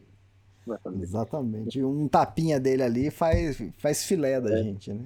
Nossa, te deixa bem humilde. Você, ah, eu sou esse hiker tão forte, estou andando pelos Estados Unidos. Nossa, olha esse bicho aí, cara. Eu, Oi, desculpa aí, só tô só passando, viu? Pera aí, deixa eu ir mais rápido aqui, falou. Não vou incomodar você não, tá? Tô indo. Não quero tchau, te incomodar, não. Continua comendo aí. Não, ai, só, eu não tô no. Não tô magrelo. Não tem nada. É muito bom, cara. Mas é, É, é bom, é é, bom isso. É. Teve é, o, o, o meu encontro com o urso que foi mais emblemático, assim, foi também na minha última semana. A última semana foi uma das melhores, né? Porque, Uhum. enfim, quando eu chegar em Mo- Montana ali, eu. Você tá adiantando, mas... tudo bem, pode, pode continuar. É, porque não dá, já tá, já estamos falando de, de urso, né? Mas, tipo, Uhum. foi assim, eu tava com um grupo muito coeso de amigos, a gente era em seis, né? Seis ali, né? Você vê, conforme você vai andando, você vai adi- adicionando, né? É como o Senhor dos Anéis, né? Brincando com o Senhor dos Anéis, né? Começa com o Frodo, Gandalf e os outros hobbits, depois tem a galera ali, né? Vi- Vira uma, uma irmandade, né? De fato. Enfim, e a gente tava em seis ali, e a gente tava andando, tava eu pra frente com um amigo e um e dois pra trás. Os outros estavam em outro ponto que eu não sabia. Só que a gente tava andando, aí eu parei uma, uma, uma hora. Olha, olha ali o, o, o Pit Fuzz, tem um urso ali embaixo, cara. Né? Quando eu vi ele. Aí, aí só que eu estava bem longe, assim, sabe? Ele, a, gente, a gente tava numa montanha subindo dela, ele tava mais pra baixo. A gente ficou vendo, tirando foto, aí temos uns gritos ali pro pessoal que tava vindo. Ó o urso, ó o urso ali embaixo. Aí todo mundo parou pra ver. Aí o urso olha pra gente e começa a subir, devagarzinho, ali, subindo. A gente tirando foto, filmando e tal. Hum, Aí, aí, até o ponto que você tá filmando ali, aí quando você tira o zoom, olha pra ué, mas ele tá mais perto do quê? Pera aí, como assim, cara? Ele foi chegando bem perto, sabe? E daí quando a gente começou a gritar um Hey Bear, mas em, né, tentar impor ali, Hey Bear, Hey Bear, só que ele não tava nem aí. Ele continuou andando, chegou na trilha, então ele chegou num ponto que tava entre eu e meu, eu e meu amigo de um lado, o urso no meio e os dois outros do outro lado, sabe? E daí, o que, que o urso faz? Ele começa a descer a trilha, andando pela trilha, sabe? ah, Só que andando, como quem tá tipo assim, numa caminhadinha. E aí, galera, beleza, tô aqui andando. Por, quê? Por que, que eu tô andando na trilha? Porque, obviamente, é mais fácil andar na trilha do que andar nessa pirambeira aqui, aqui do lado, né? pô? Tô andando aqui na trilha e, o- e os, meus, e, os, e os meus amigos começam a voltar, tá ligado? Aí a gente, tipo assim, hey bear, hey bear, e não sei o que. Aí eu, aí eu, aí eu falei pro, pro, pro meu amigo, né, que tava comigo, é por isso que eu te falo, esse Hey Bear nunca funcionou. A gente grita um Hey Bear aqui e esse bicho nem aí. Aí eu só tenho um puta de um gritão assim, mais agressivo, assim, só um som assim, sabe? O urso parou e olhou pra mim. Aí eu, opa, não, não, desculpa, pode continuar dizendo, desculpa. Aí lá, desce aí. Ele só olhou assim pra mim, medão, e enfim, continuou descendo. Só que, enfim, ele não. Obviamente, ele não estava tentando atacar os meus amigos, ele só desceu um pouco a trilha, aí subiu pela montanha de novo, saiu da trilha e começou a cavucar, enfim, a- a- atrás de alguma raiz, eu, eu acho. E daí meus amigos conseguiram passar de novo, mas o medo na hora ali, porque o bicho estava muito perto dos meus amigos, sabe? Aquela proximidade que, tipo assim, ok, não, não tá mais legal, sabe? sim. Isso. Cara, fantástico. E você comentou, né, que você tem o Bear Spray, né? E... Tem, E eu também, quando eu fui pra trilha, também comprei, levei, né? E um, dessas mortes que eu falei pra você, dessas nove mortes, né? Uma dessas mortes aí, a pessoa borrifou todo o bear spray dele e não adiantou. Punk, Então- hein? Imagina, imagina o pavor. A primeira pessoa que me deu um bear spray foi quando eu fui para o Canadá em 2019. Eu fiz umas trilhas lá e uma amiga minha de lá, a gente foi jantar junto antes, é, é, que eu ia sair no dia seguinte. Ela veio, ó, trouxe um presente para você. Aí o que, o que, o que que é? Aqui, ó, um bear spray. Carrega com você para todo o lugar. Isso. Você vai no mato fazer o número dois, vai com ele. Aí eu, caramba, mas é assim e tal, não sei o que é. Tá, então, mas que bom saber, que bom saber que é bom. Então é 100%? Ela, não é 100%, mas a maioria das vezes vai. Aí eu, Sim. e o que acontece na minoria das vezes? Você reza para que elas não aconteçam. Caralho, na hora eu, Muito né? bom. Tá, tá, tá contando a, a real da vida, né? Ajuda, Exato. mas não é Mina- 100%. Ela mandou a, re- a realidade ali, o que foi ótimo. né? Exatamente. Eu Foi fiquei muito ótimo. mais esperto ali. Ah, o que ela explicou é que, ele, é que ela, tipo assim, ela, ela falou: 99% dos ursos vai funcionar. Só que 1% deles é como ser humano, não tem psicopata? Tem, tem urso que é Isso. psicopata. Eu, caramba, cara. Eu não quero ur- urso psicopata, que pior combinação é essa? É a mesma coisa da famosa combinação de tubarão com, metra, com metralhadora. É urso com psicopata. Que isso, cara? Foda. Tubarão, quem inventou essa? Nunca ouvi isso, cara. Tubarão Não? com metralhadora. Não. Já imaginou, pô, o bicho nem precisa de uma metralhadora, mas ele ainda tem uma, uma, uma, uma metralhadora. O urso já é um bicho psicopata ainda. Ah, não, mano. Não, não pode isso. Cara, muito bom, cara, muito bom essa história. Cara, uma coisa legal que você falou, cara, eu notei isso há muito tempo, né? Cara, os bichos são muito folgados, cara. Cara, eles adoram andar na, na trilha, né? É, a, gente, a gente acha que, tipo, bicho, bicho adora andar na trilha. Adora. E não é só isso, é urso, é alce. O que É eu vi de tudo. alce dormindo no meio da trilha, eu falo assim, mano, eu preciso passar aí, cara. Tá ligado? Desculpa te, te acordar, senhor alce, mas é que eu posso só passar. Depois você volta, deixa eu só passar, sabe? É um barato isso, é um barato. Muito bom, cara. O que mais? Ah, uma coisa, né? Ah, você falou lá da foto que, que é a capa do, do podcast, né? E, e tem um, não sei se tem um lance que é, se é exatamente essa foto, né? Que o lugar ali não faz parte da trilha. É rota alternativa? Então, cara, isso é muito interessante, tá? Porque esse é um ponto. É, quando eu comecei a, o CDT, me falaram uma coisa, né? O CDT é diferente do PCT, da Appalachian Trail, dessas outras trilhas. Ele é uma trilha choose your own adventure, né? Escolha a sua própria a- a aventura. O que, que isso quer dizer? Ele tem muitas alternativas, né? Não é como essas outras trilhas que é uma trilha e você segue ela. O PCT, o CDT ele tem a trilha of- oficial e várias alternativas que o, C, o CDTC, que é a or- organização responsável, reconhece, tá? Então, tem várias dessas alternativas. Então, o que, que acontece? Você pode escolher, ah, eu quero andar pelo vale do rio ou pelo topo da montanha com uma vista do rio, sabe? Tem isso. Ah, eu quero passar pelos Grand Tetons e aumentar a quilometragem ou continuar na trilha oficial e diminuir que ela é mais rápida, mas não é tão bonita quanto os Grand Tetons, sabe? Ou, ah, tem fogo, né? Que tem muito fogo lá. Bom, beleza, tem fogo aqui, eu pego uma outra alternativa, sabe? É a mesma coisa, né? Eu, é, quando eu fui entrar em Idaho, eu tinha um fogo absurdo lá que estava pegando na trilha. Eu peguei uma alternativa para escapar desse fogo, sabe? E, é, em, em outro ponto, é, isso cortou até alguma quilometragem, porque foi uma parte mais curta do que se eu continuasse pela ofi- ofi- ofi- oficial. Agora, eu fiz o Grand Tetons, que é uma outra alternativa, e, e, e ela adiciona quilô, quilometragem, e, e é incrivelmente bonito, um dos lugares mais, ma- mais bonitos, sabe? Então, é, essa flexibilidade eu adorei do, C, do CDT, tá? Tipo, para mim foi um dos maiores diferenciais dessa trilha em, em relação a outras. Você é flexível, você escolhe que trilha que você vai fazer. Óbvio, não é sempre que tem essas alternativas, mas às vezes tem, e é, e é ótimo você ter a opção. Ah, legal. Eu não sei, como você ainda não fez a palestra Trail, eu não sei se o que eu vou falar aqui você vai entender ou se eu estou, se eu estou exatamente certo, né?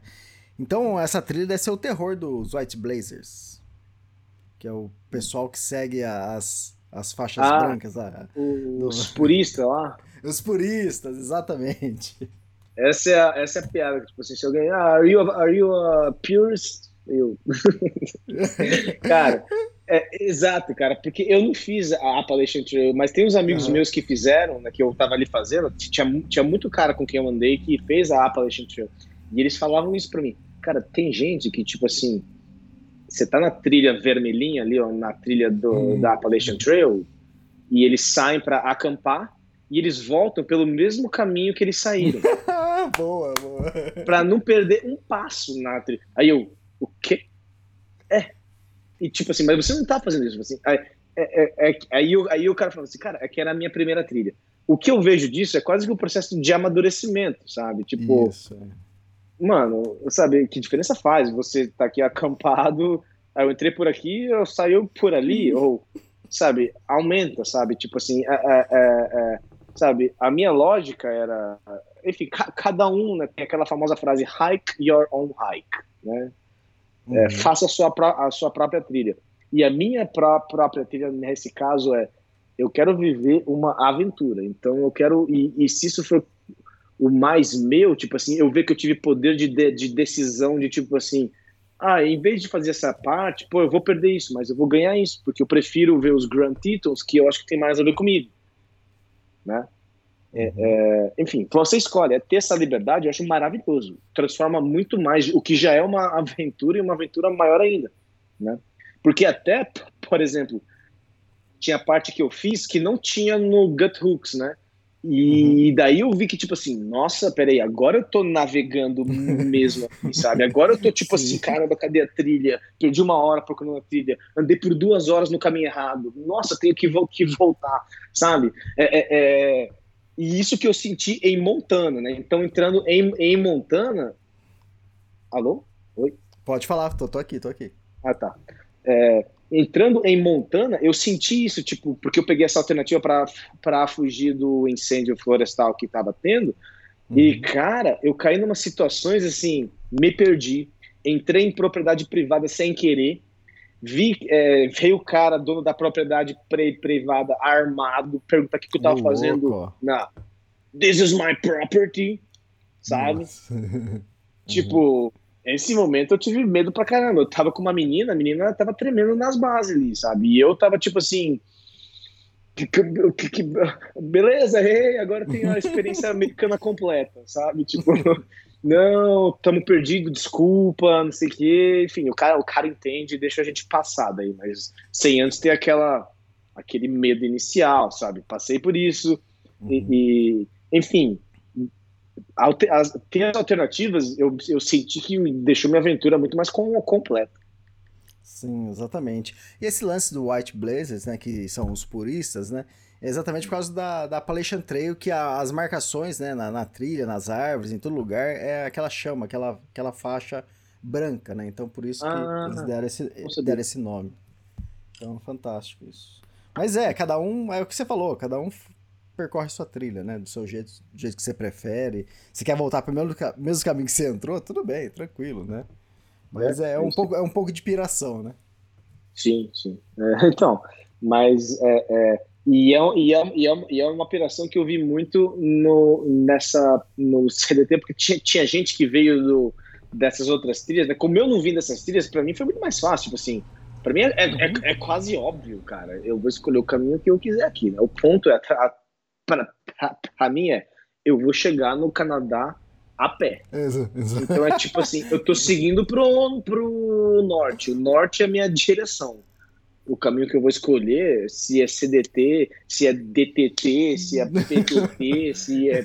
Enfim, escolhe a sigla que você, que você quiser. Enfim, óbvio, eu tava no CDT, até, até porque o CDT ele tem esse, essa flexibilidade, ele aceita todas essas alternativas, mas é, para mim foi tra tra tranquilo. Eu, eu vi gente tipo assim, ai, mas será que minha trilha é completa se eu não fizer o caminho inteiro na oficial?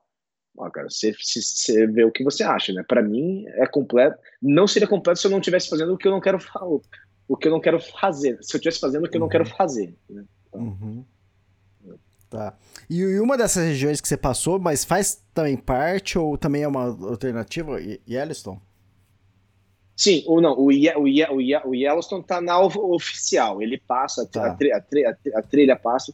O que eu fiz aqui, como eu fiz a Grand Tetons, eu cortei um pedacinho do Yellowstone, tá? Então eu não fiz, uhum. É, eu peguei menos Yellowstone do que alguém que seguiu na oficial inteira. E o, o Yellowstone é um parque muito bonito, né? É o primeiro parque, né? Tem todo esse negócio histórico. É o maior parque dos Estados Unidos e o primeiro parque nacional do mundo, né? Uhum. Que os Estados Unidos foi, foi que criou a ideia de parque nacional. Só que ele, tipo assim, é muito legal pela vida selvagem, né? Vi urso lá, vi bisão e tudo mais.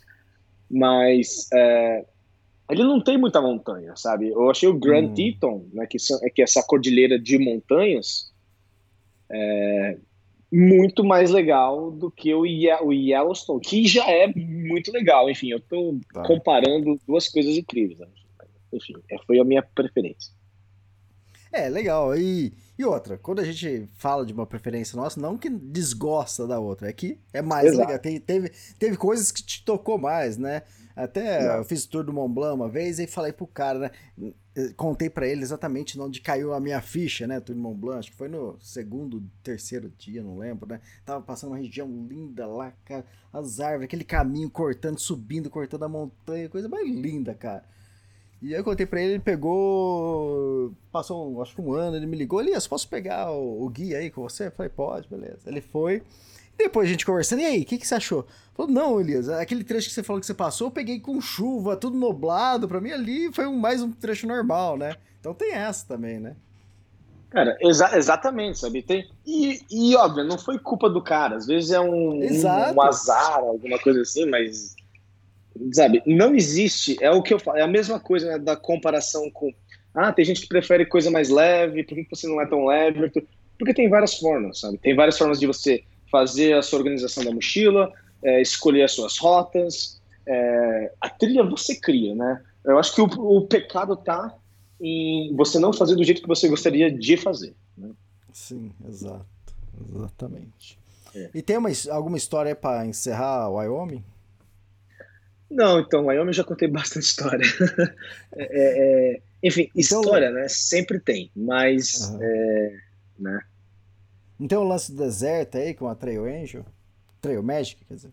É, não, então, essa aí foi da. Foi a que eu contei lá do cara que.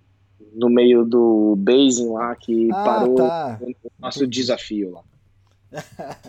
Fantástico. Aquela, aquela foi muito boa. É. E aí, começando Montana, último trecho, né? Último estado, é, então. né? Último trecho. Devia ter chão pra caramba ainda. É, por quê? Porque, porque Montana é ainda o maior estado. Então, tipo assim, é o último estado, dá aquela sensação de. É, tô no fim, mas calma aí que esse fim vai demorar. é. Imagina. E é, então, em, em Montana, como eu já tinha falado, começou esse, essa dificuldade da, na, da navegação, né? Eu não estava usando o Guthooks por uma semana e pouco, eu usei o, o, Gaia, aí você vê como o Guthooks é bom, mas como o Gaia é mais flexível, né? Outros aplicativos, uhum. outras formas de GPS são mais flexíveis, enfim. Mas, enfim, a, já tinha aquela sensação de fim, né? É, e o que traz essa sensação de fim é o que eu acho que é o maior desafio de Montana por ser o último estado, que é aquela sensação do eu preciso terminar agora, uhum, sabe? Uhum. Por quê? Porque o inverno está chegando, né? né é... que na verdade as primeiras nevascas nos Estados Unidos, no norte pelo menos, vêm já no outono, né? Então o outono é praticamente um, um inverno, né? E, e, tem mais ou menos que um deadline ali, sabe? Uma, um prazo para você terminar. E esse prazo é tipo fim de setembro, começo de outubro. É a janela que você tem ali, porque depois vai vir as, as nevascas, aí a temperatura vai cair pra caramba. Ah, não tem como fazer? Tem, mas aí você vai precisar comprar outros equipamentos, porque você vai precisar de um sleeping bag mais, mais quente, você precisa de outras experiências, que é uma neve nova, não é, não é, não é aquela neve antiga que está derretendo lá do Colorado, é uma neve nova que está caindo. Enfim, é, outra, é outro cenário, né? Então, todo E- mundo quer terminar nisso- antes dessa neve chegar. E nisso você deve entrar em Montana início de agosto, mais ou menos assim? Eu entrei, isso, início de, de agosto, porque eu terminei no meio de setembro, né? Foi um mês e meio aí. Me- Não, foi menos que um mês e meio. Enfim, foi... Tá, legal. É, você eu tá tinha um mês em- e, e, e pouquinho para terminar quando eu entrei em, em Montana. Aham. É, então, Né? mais ou menos, foi meados de, de agosto. Então, então vamos lá. Você, Uhum. você entra em Montana, meados de agosto, você sabe que você tem mais um mês e pouco pela frente. Uhum. E esse pessoal, aqueles, aquelas pessoas que estavam caminhando, você ainda continua encontrando. Quer dizer, Uhum. essa galera tá, tá numa vibe aí de quatro meses quase de caminhada. Então, Exato. imagina os laços que se formaram aí. Como, como que vocês estavam se sentindo nesse momento? Cara, Vocês- eu- você, é- é você já tipo- tinha um grupo? Sim, sim, já tinha um grupo esta- estabelecido. Tava com o, P- o Pete Fuzz ainda. Ele era meu brother absurdo ali, era eu e ele quase que o tempo inteiro. Mas essas outras pessoas que a gente mais ou menos que ficava junto, sabe? Era, era, era aquela do dia sim, dia não, tá acampando junto no mesmo lugar, sabe? Cruza bastante, sabe? Mas não tava de fato andando com eles, né? Até porque andar num grupo muito grande é meio difícil, né? O melhor é duas, três, quatro pessoas no máximo, vai? Porque o principal para você andar com alguém, a pessoa precisa ter o mesmo ritmo que você, né? Precisa aco- acordar nos mesmos horários, né? Tem gente que acorda cedo pra caramba, tem gente que acorda tarde pra caramba. Eu, eu falava assim pra mim, eu não vou botar meu celular pra despertar. Pô, não, não, tô, não tô trabalhando, cara. Que isso, sabe? Eu vou, eu vou acordar quando eu acordar. Eu quero que seja na- é, na- é na- é natural. Óbvio, não é sempre, né? Às vezes, quando tem neve, quando tem chuva, você tem que acordar, aí, aí você. Enfim, mas você tem que estar com gente que aceita essas coisas, sabe? Que concorda com você. Porque tem gente que é muito diferente ali, né? Como. E com essas pessoas, para mim, com, com, com, com o Pit Fuzz, nossa, nós éramos ali, enfim, bem parecidos. Com, esse- com esses outros que começaram a ficar mais próximos, também. O que, que aconteceu? Chegou um ponto ali em Montana, faltava duas semanas para terminar, e o- a gente acampou e o Pit Fuzz acorda no meio, no meio da noite, eu estava acordado ainda na minha barraca, escuto ele saindo da, da barraca dele e vomitando pra caramba. Eu, caramba, cara, o que que deu aqui? Aí eu saio, vou lá dar uma mão pra ele e ele vomita, vomita, enfim, sofrendo bastante. No dia seguinte a gente chega numa cidade e ele fala assim, cara, eu vou ter que parar uns dias, sabe? Ele tinha suspeita de giardia, sabe? Que é aquilo, Ah, tipo, é contaminação, alguma água que ele não filtrou direito, enfim. E ele, tive, ele tinha que parar alguns dias. Aí parar cinco dias, sabe? Nas últimas duas semanas, você meio que matou a trilha ali, sabe? Sim. E daí foi bem foda ali pra ele deixar ali, sabe? Foi tipo assim, pra mim também, cara, tô perdendo o cara, pô, eu queria terminar com esse cara. Não comecei com ele, mas, cara, foi a- aque- aquela história, né? De como começou e como entrou, como a parceria se desenvolveu. Um, um, um, um- um ajudou o outro em diversos pontos, né? Como eu falei, quando ele perdeu o, o tênis, eu dei a sandália. quando, quando eu fiquei com, com o mal da montanha ali no Colorado, ele ele, ele, ele, ele diminuiu o ritmo para me esperar, sabe? Enfim, tinha esse senso de ir- irmandade ali. Só que ele teve que sair e eu tive, tinha que continuar, né? Não ia pa- parar sem ter nenhum, nenhum problema. E daí eu continuei com esse outro pessoal que eu já vinha intercalando bastante. E daí eu juntei com eles, e aí, aí outras pessoas juntaram também, a gente virou um grupo de seis. Mas eram pessoas que eu conhecia desde o primeiro mês Sim. sabe? Então eu também já confiava bastante neles. Então virou tipo assim, meu último mês ali foi incrível. Foi tipo assim, cara, esses caras e a gente foi junto até, até o fim. Teve uma menina que ficou pra trás um dia, tipo, no último dia a menina ficou pra trás, a gente esperou ela por horas ali pra ela chegar junto, pra todos nós chegarmos juntos na fronteira, sabe? E, sabe, esse é o, e ninguém ficou esperando bravo, tipo assim, ah, queria já estar tá lá, queria já terminar. Queria... Não, todo mundo ficou esperando com um sorriso no rosto. Ela chegou, chorou, porque, nossa, vocês esperaram por mim. Claro que nós esperamos por você. Você, você tá doido? Não tem como terminar sem esse grupo não estar junto, sabe? Uhum. E daí, é, é isso, né? Essa última parte da trilha é assim, para fechar com chave de ouro, cara, porque é, é, um dos lugares mais bonitos. Chama Glacier National Park. E a minha outra recomendação absurda aí para quem quiser. Ah, não quero fazer a trilha inteira. Onde você me recomenda? O Wind River Range no Wyoming e o Glacier National Park em, em Montana. Cara, é, é, é, é, um lugar que, tipo assim, as montanhas são dramáticas, tem urso pra caramba, eu vi urso todos os dias lá, vi alce também, o meu encontro com alce foi lá, o meu encontro que eu contei a história também foi lá com o urso, né? E, e, e os lugares são, são, são, são fenomenais. As montanhas são de cair o queixo e você anda e sobe até o pico delas e é sensacional. Tem uns caminhos que a trilha cruza no meio da rocha, então você entra num túnel, sabe? Você, você hum, tá andando por dois eu minutos. Vi, eu vi essas de um fotos túnel. sua, cara. Você, aí você atravessa pro outro lado da montanha naquele túnel, né? Exato. Que, exato. que coisa maravilhosa, cara. E as cores, cara, você não tem noção, tipo, essas montanhas elas são cinzas, verdes, né? vermelhas, pretas, sabe? É, brancas com neve, enfim. Tem montanha que parece que é uma pirâmide, tipo assim, pô, sabe? Enfim, é, é um lugar ma maravilhoso, com os lagos incríveis, e daí você chega no fim da trilha, né? Mas é como. Uhum. É, é, aquele negócio, né? O maior desafio do, do da montanha, da, da de, de Montana, é um outro desafio que eu comentei, que eu não, que eu não comentei do, no, do Novo México, né? É o psicológico, né? Na trilha inteira você vai estar lidando com o psicológico, né? Mas o começo e o fim, eu acho que você lida mais, sabe? Uhum. Tipo, é mais. Um é de adaptação, você está entrando nisso, é um puto negócio. Será que eu vou conseguir? Será que eu não vou conseguir? Ah, eu não sou mais quem eu era no PCT. Ah, eu não sou mais isso aqui. Não, que isso, somente tá ali, sabe? Tá? Vem preocupações da vida passada, de fora, vem coisas que você não pensava nunca. Aí no fim, lá em Montana, as preocupações são Tipo, primeiro, será que vai dar tempo até a neve chegar? Eu vou, eu vou andar mais, eu vou correr mais. Aí muita gente comete o erro, eu acho, de acelerar demais, sabe? Uhum. Aí você não, não aproveita uma das partes mais bonitas, sabe? Que é esse fim. Você não degusta, sabe? Esse momento que, tipo assim. É, tem, tem muita gente que fala assim, ah, eu gosto muito de fazer CT, mas eu quero terminar já. Assim, cara, uhum. beleza, eu entendo isso, mas só pense que quando, quando terminar, você vai ficar um bom tempo sem fazer uma trilha de longa distância, sabe?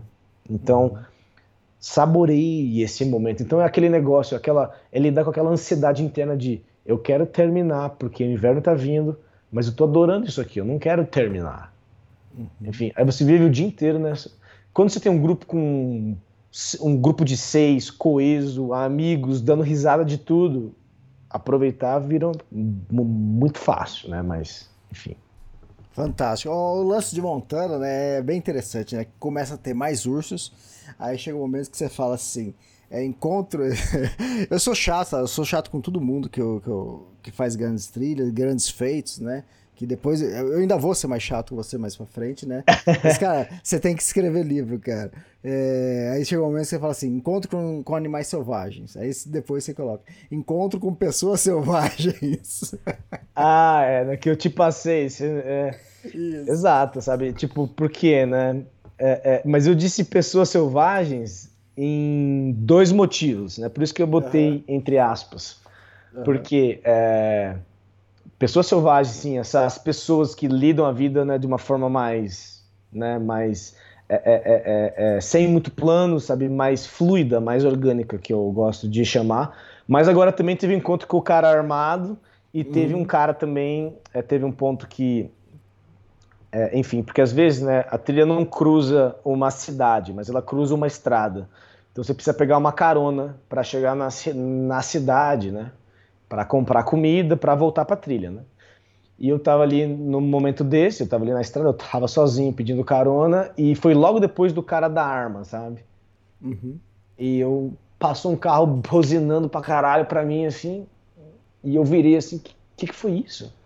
Aí eu, aí eu olhei pro cara que tava passando. E eu não vi que o cara de trás, tinha um carro vindo atrás dele, que passou mais devagar, e o cara cuspiu em mim. O cara que tava Ô, dirigindo. louco.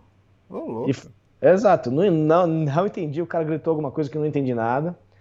Enfim, é aquele momento que você se sente um bosta, tipo assim, o que, que é isso, cara, sabe? Só que daí o carro de trás viu e já parou, e tipo assim, não, te dou uma carona, que absurdo, por que, que fizeram isso, enfim. Enfim, acho cada fazendo, enfim, zoando o cara que tá pedindo carona ali e tal.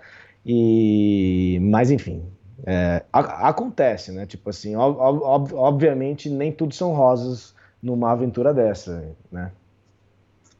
Fantástico, fantástico. E aí, como foi esse último mês? Como, como, como foi chegar ao fim? Cara, chegar ao fim foi foi uma sensação primeiro que eu quando comecei a trilha, né? Até se você vai lá no meu primeiro post do Instagram, do primeiro post da trilha do CDT e você lê o que eu escrevi, eu, eu escrevo assim: "Ah, comecei aqui outra trilha longa, mas de- mas dessa vez eu não tenho pretensão nenhuma de chegar até o fim". Eu escrevo assim. Mas eu escrevo assim porque eu tô diminuindo a expectativa de quem tá me acompanhando de achar que, tipo assim, porque na minha cabeça eu tava, mano, acho que dessa vez eu não vou conseguir chegar, sabe? Eu não sei. Eu, não- eu, eu, eu tava saindo de um momento meio ruim, sabe?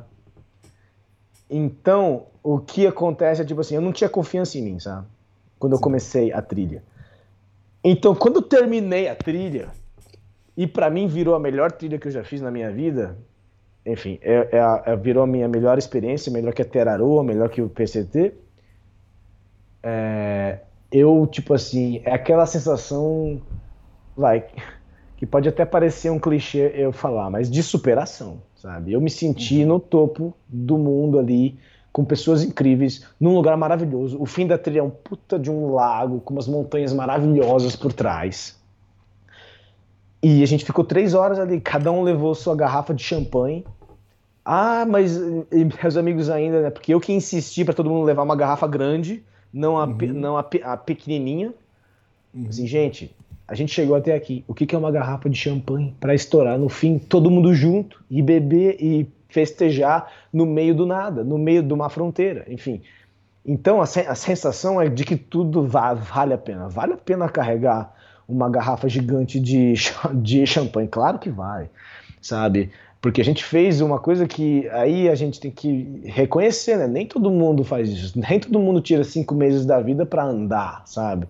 Para cruzar deserto, montanha, floresta, rio, é, ter dificuldades, conhecer gente nova, é, se colocar numa, numa situação bem é, é, de tipo assim, cara, o que acontecer, assim, beleza, eu me preparo aqui, mas se acontecer, você se, você se bota é, é, à mercê dos riscos que tem ali, né? E, e quando você con- conclui isso, né, eu, eu digo que, obviamente, eu fiquei muito feliz por todas as dificuldades, mas eu fiquei muito mais feliz por, de, de tudo que eu passei, sabe? Uhum. É, eu lembro que na faculdade, quando eu cursei faculdade, tinha um, um professor que ele tinha uma pegada um pouco. Eu cursei administração de empresas, né? Então, tipo assim, um curso bem. em- empresa, negócios, né? Enfim, trabalho, né? E tinha um cara ali, um professor que ele era um pouco mais é, é, na para área de psicologia, enfim, tal, que ele sempre re- re- repetia a mesma frase que ele falava. é, a nós temos que viver a vida que vale a pena ser vivida. O que significa isso para cada um difere, sabe? Mas, enfim, o que, que vale para você, né? E para mim eu lembrei disso na hora quando eu cheguei lá. Tipo assim, eu tô feliz pra caramba pelas superações e tudo mais, mas que principalmente eu tô vivendo a vida que vale a pena ser vivida para para mim. Então, é, isso aí. Fantástico. E aquele. Tirar aquele peso das costas, né? De responsabilidade. Que por mais que você não- não tava tentando se cobrar, a gente sempre se cobra, né? É, é, exato. E outra, você tava ali no. entrando no Canadá, e que é maravilhoso ali o, o parque também, né? É. Mas você sabe que por causa do Covid eu não pude entrar, né? Vo- Você só chegou ali na, na, na, na fronteira, não tem o marco ali e teve que voltar, é isso? Exato. Eu cheguei, obviamente que eu entrei ali, porque, enfim, não tinha ninguém o- o- olhando. Entrei pra falar que entrei e voltamos. A a- o nosso último dia não foi o dia da fronteira. A gente teve um outro dia que a gente voltou, mas 50 quilômetros no último dia até, até uma estrada ali onde a gente pegou uma, uma carona para sair de fato da hum, trilha. Né? Entendi. Né? Ah, caramba. Fantástico. É. E que aventura. Você falou, e por que você considera essa que é a, a seu maior feito, né? É, em primeiro lugar, que é a trilha mais longa que você percorreu, né? E também essa forma leve de dividir a trilha num, em alguns momentos ela poder se dividir, poder escolher? O que, que foi? Então, né, o que é, é, é, no meu, né, eu brinco com os meus amigos que eu gosto de fazer ranking de tudo, né? enfim, é, enfim, mas até então a minha trilha predileta tinha sido a T Araroa em vez do, do PCT. Uhum. Mas porque, tipo, eu sou fanzaço da Nova Zelândia, assumido. Eu já, uhum. eu já morei lá quando era mais novo. E então é um país que para mim é fenomenal. Então, enfim, e vários outros motivos. É uma trilha bem selvagem também. A trilha é bem, tipo assim, não, é, é, ela, não é muito, muito bem estabelecida. Enfim, uhum. mas eu, eu acho Oi? que nessa parte, parte sul você deve ter feito um trecho que, que você atravessa de caiaque e depois você continua, é isso? Não, esse trecho de caiaque era da norte. Eu, eu não fiz ah, a tá. norte, né? Eu fiz a ilha ah, do tá. sul. E, mas eu gostei pra caramba dessa trilha por, tipo, ser ela foi a minha primeira trilha, eu fiz totalmente sem nenhum tipo de pressão. Aí eu fui pro PCT, beleza, o PCT eu amo pra caramba, é a minha terceira favorita no caso. Uhum. E só que eu tive um problema no PCT que eu entrei nessa cultura americana de trilha de longa distância de muita pressão, sabe? Eu uhum. sentia pressão nos meus equipamentos, sabe? todo mundo dava palpite. Uhum. Uh, uh, o jeito que eu fazia a minha trilha, tipo, uh, era o tempo inteiro, sabe? Palpite, gente se comparando pra caramba, sabe? E para mim, na Teraroa, não tinha tido isso, sabe? Então virou uma coisa mais. Eu, eu lembro de chegar um, um momento que eu, que, eu, que eu tava andando bem mais milhas do que eu queria andar, porque eu me sentia meio que obrigado, porque era, todo mundo faz assim, sabe? No isso, PCT. É. e eu lembro que eu tava andando com um amigo que ele chegou um momento que ele falou assim: caramba, isso tá parecendo um trabalho, né? Aí eu falei isso. assim: ué, por, por, por quê? É porque a gente bota o nosso celular para acordar todo dia 5 e a gente tá né, toda vez que a gente para, a gente né, olha no relógio ali, não, vamos parar um pouquinho ali, depois. Aí eu, sabe, foi acho que um mês, um mês não, umas duas semanas fazendo assim. E quando o cara me falou isso, eu falei assim: puta, cara, você tem toda a razão. Não, não, chega, vamos voltar pro jeito que a gente tava fazendo antes. Se der pra gente chegar ou não no fim, foi, sabe? No fim chegamos, mas. Enfim, sabe? Tinha essa preocupação de não vai dar tempo, a neve tá chegando, sabe? Cara, se não dá tempo, não deu tempo. E no CDT, eu já vim, né, até com esse nome que eu escolhi, o Pressure Drop, eu já me colocava sempre ali, tipo assim, toda vez que eu sentia que eu me botava uma pressão para fazer alguma coisa, eu disse, não, relaxa. Enfim, fa faz do jeito que você quiser. Então, não é nem a questão de paisagem, entende? Porque todas as três trilhas são maravilhosas. É mais a questão de eu comigo mesmo, tipo assim, olha, eu vou fazer a trilha do meu jeito. É isso. Uhum. Fantástico, show, show de bola. Tem uma coisa que você é, comentou que também aconteceu comigo, o lance de que você falou, ah, pra você casar bem, né, com, com um parceiro, com, com alguém na trilha, né, é o lance de, do, de acordar de manhã e ir pra trilha, né. É, eu fiz uma trilha que eu tinha combinado, falar, ah, sei lá, todo dia a gente pode sair pra trilha, começar a caminhada umas oito e meia, sei lá. Né? Uhum. Então o que aconteceu? Todo dia era, era, esse horário. Só que, cara, tem dia que eu acordava às 6 horas da manhã, levantava, saia para fotografar, já tava pronto para caminhar, entende? Só que aí eu tinha que ficar esperando, porque foi esse combinado, era 8 e meia, então eu tinha que ficar esperando. E é chato esperar, né? E em comparação lá na, na Great Valley Trail, né, nas Rock Mountains, é, e nenhum dia eu combinei nenhum horário com, com, com a Daiane, que foi comigo, né? E nenhum dia a gente foi no mesmo horário. Todos os dias a gente mudava o horário para sair. Às vezes a gente. A, a, o dia era mais curto de caminhada, a gente ficava conversando de manhã. É, a gente saiu. Teve uma vez que a gente saiu 11 horas da manhã, né? Em nenhum momento a gente precisou falar para o outro: ah, se apronta que a gente vai sair. Mas a gente tinha um código que, que não foi falado, né? é, quando um via que o outro estava desarmando a barraca, o outro também já começava, porque aí os dois estavam prontos junto, né? Então, em nenhum momento, por mais que teve vezes que a gente saiu sete e meia da manhã, oito e meia, dez e meia, onze horas, né? E nunca teve essa pressão de, ó, eu tenho que me aprontar para ou ter que esperar alguém, entende? Então foi, é o que você falou, aí foi uma, foi uma caminhada muito mais leve, porque os dois ali se casou muito bem, né? Nesse lance de, da manhã, né? Da saída para caminhar. Sim, sim. Eu tinha um esquema muito parecido com o meu amigo. Esse negócio de escutou começar a desarmar a barraca, o outro começa também. É, dá muito certo, cara. É, é tem, é, é exatamente isso. é, e, e, foi uma coisa que a gente não combinou. E chegou um certo momento que eu entendi isso, mas eu falei assim: não, não vou falar nada, senão a mágica vai quebrar. é capaz de começar a não acontecer. Eu falei, deixa fluir, né? E tá, tá dando tudo certo, continua assim, né? É. Ô Arthur, é, eu vi que com o passar dos anos, né? É, você fez São Catar, é, a Georgia, aí você fez o caminho francês, Everest, e aí você vê, você começa a notar que a distância começou a aumentar, né?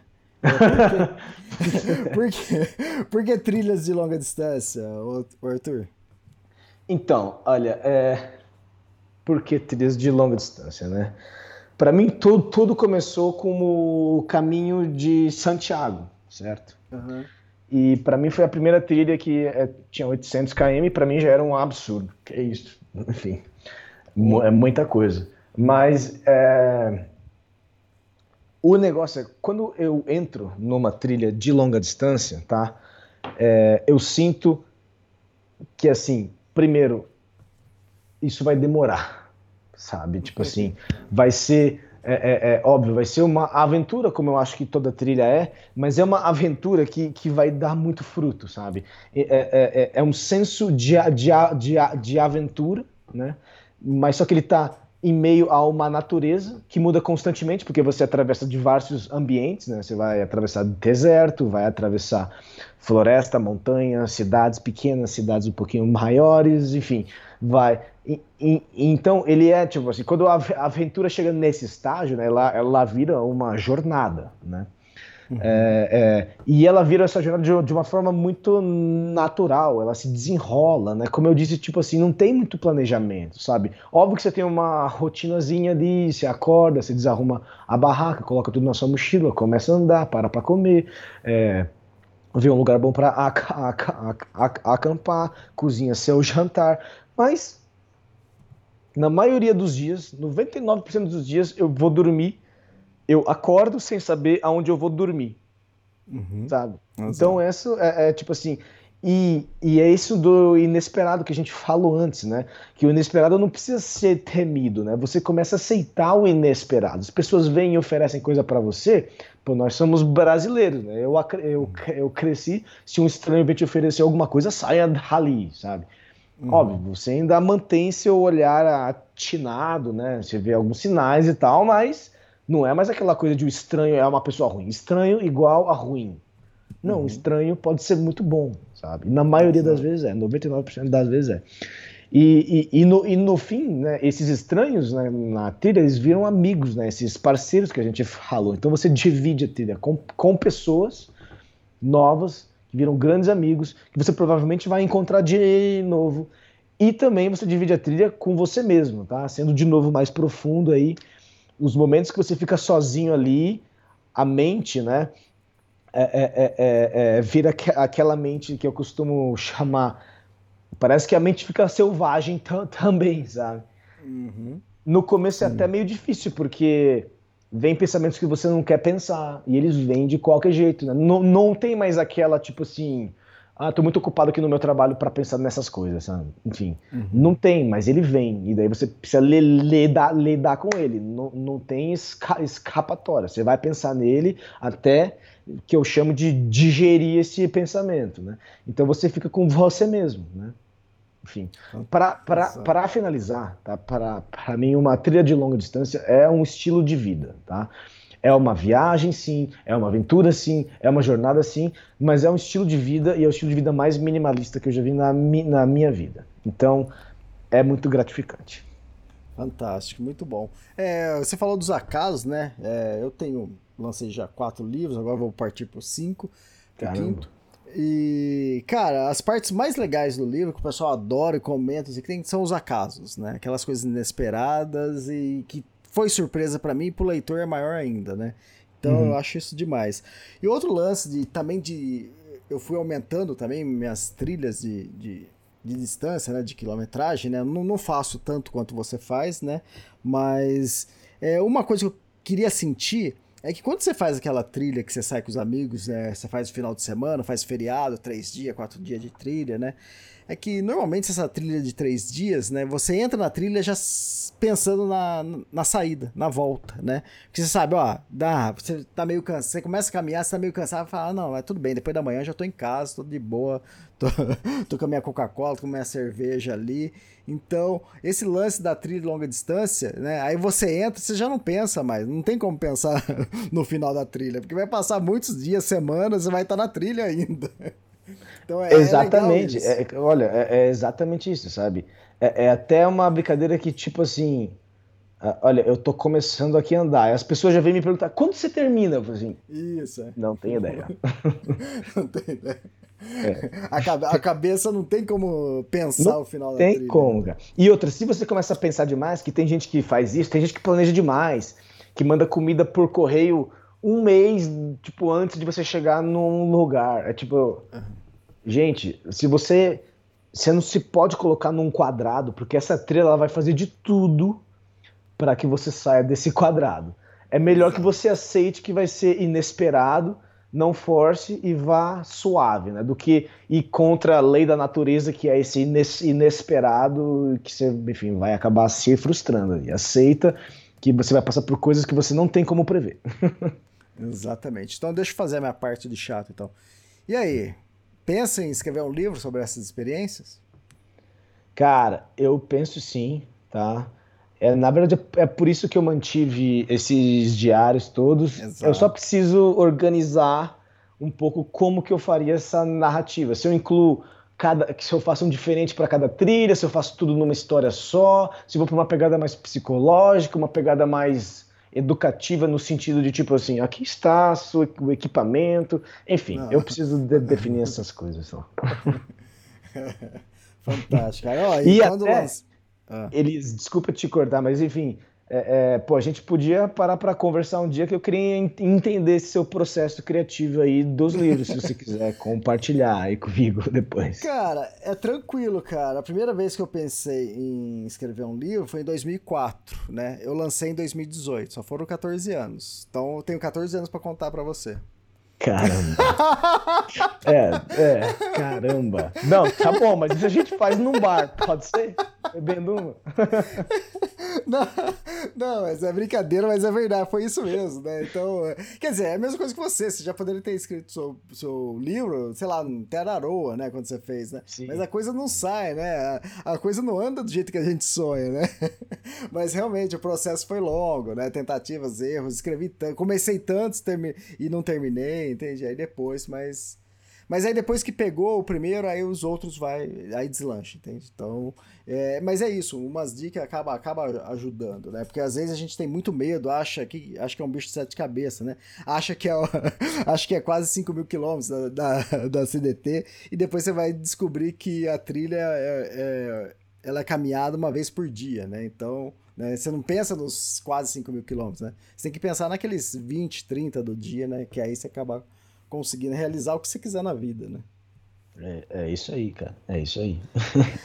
O Arthur, cara, fantástico podcast. 2 horas e 52 minutos. Você tá quase batendo recorde. Acho que não. Acho que tive podcast mais, mais longo que esse. Mas é, quem mandou, né? Era pra gente ter feito picados, né? Uma vez por mês, agora foi de uma vez só. Então, pro ouvinte, eles vão adorar também, né? Então, é ó, quem gostou, curtiu aí do podcast, deixa um comentário. Vai lá na, nas redes sociais do, do Arthur, né? Que é lá no, no Instagram. Repete aí o Instagram, o Arthur. Então, no Instagram, ou, ou, você busca pelo meu nome, é Arthur com, com TH, espaço Vilela com dois S no Lé, ou pelo negócio do o tag do Instagram, Arthur com TH, ponto Vili, né? Vili ah. com dois L's no Lé. É isso aí. Fantástico, maravilha, Arthur. Obrigado, obrigado pela disposição aí, né, de, de contar um pouco das suas aventuras. Com certeza tem muita coisa que eu acho que talvez entraria num livro, por isso que. E quando você for pensar em escrever livro, né? Quando você quiser dicas, fica à vontade. E quando você for lançar, pode contar com os extremos também. Valeu, valeu, Elias. Valeu, obrigado mesmo. Foi ótimo aí ter essa conversa. E, enfim, é, vamos conversar mais, trocar mais ideias depois de trilhas que eu vi que você fez várias aí que eu quero fazer também. Legal, Arthur. Valeu, muito obrigado e Feliz Natal. Tá bom, para você também. Um abração. Abraço também.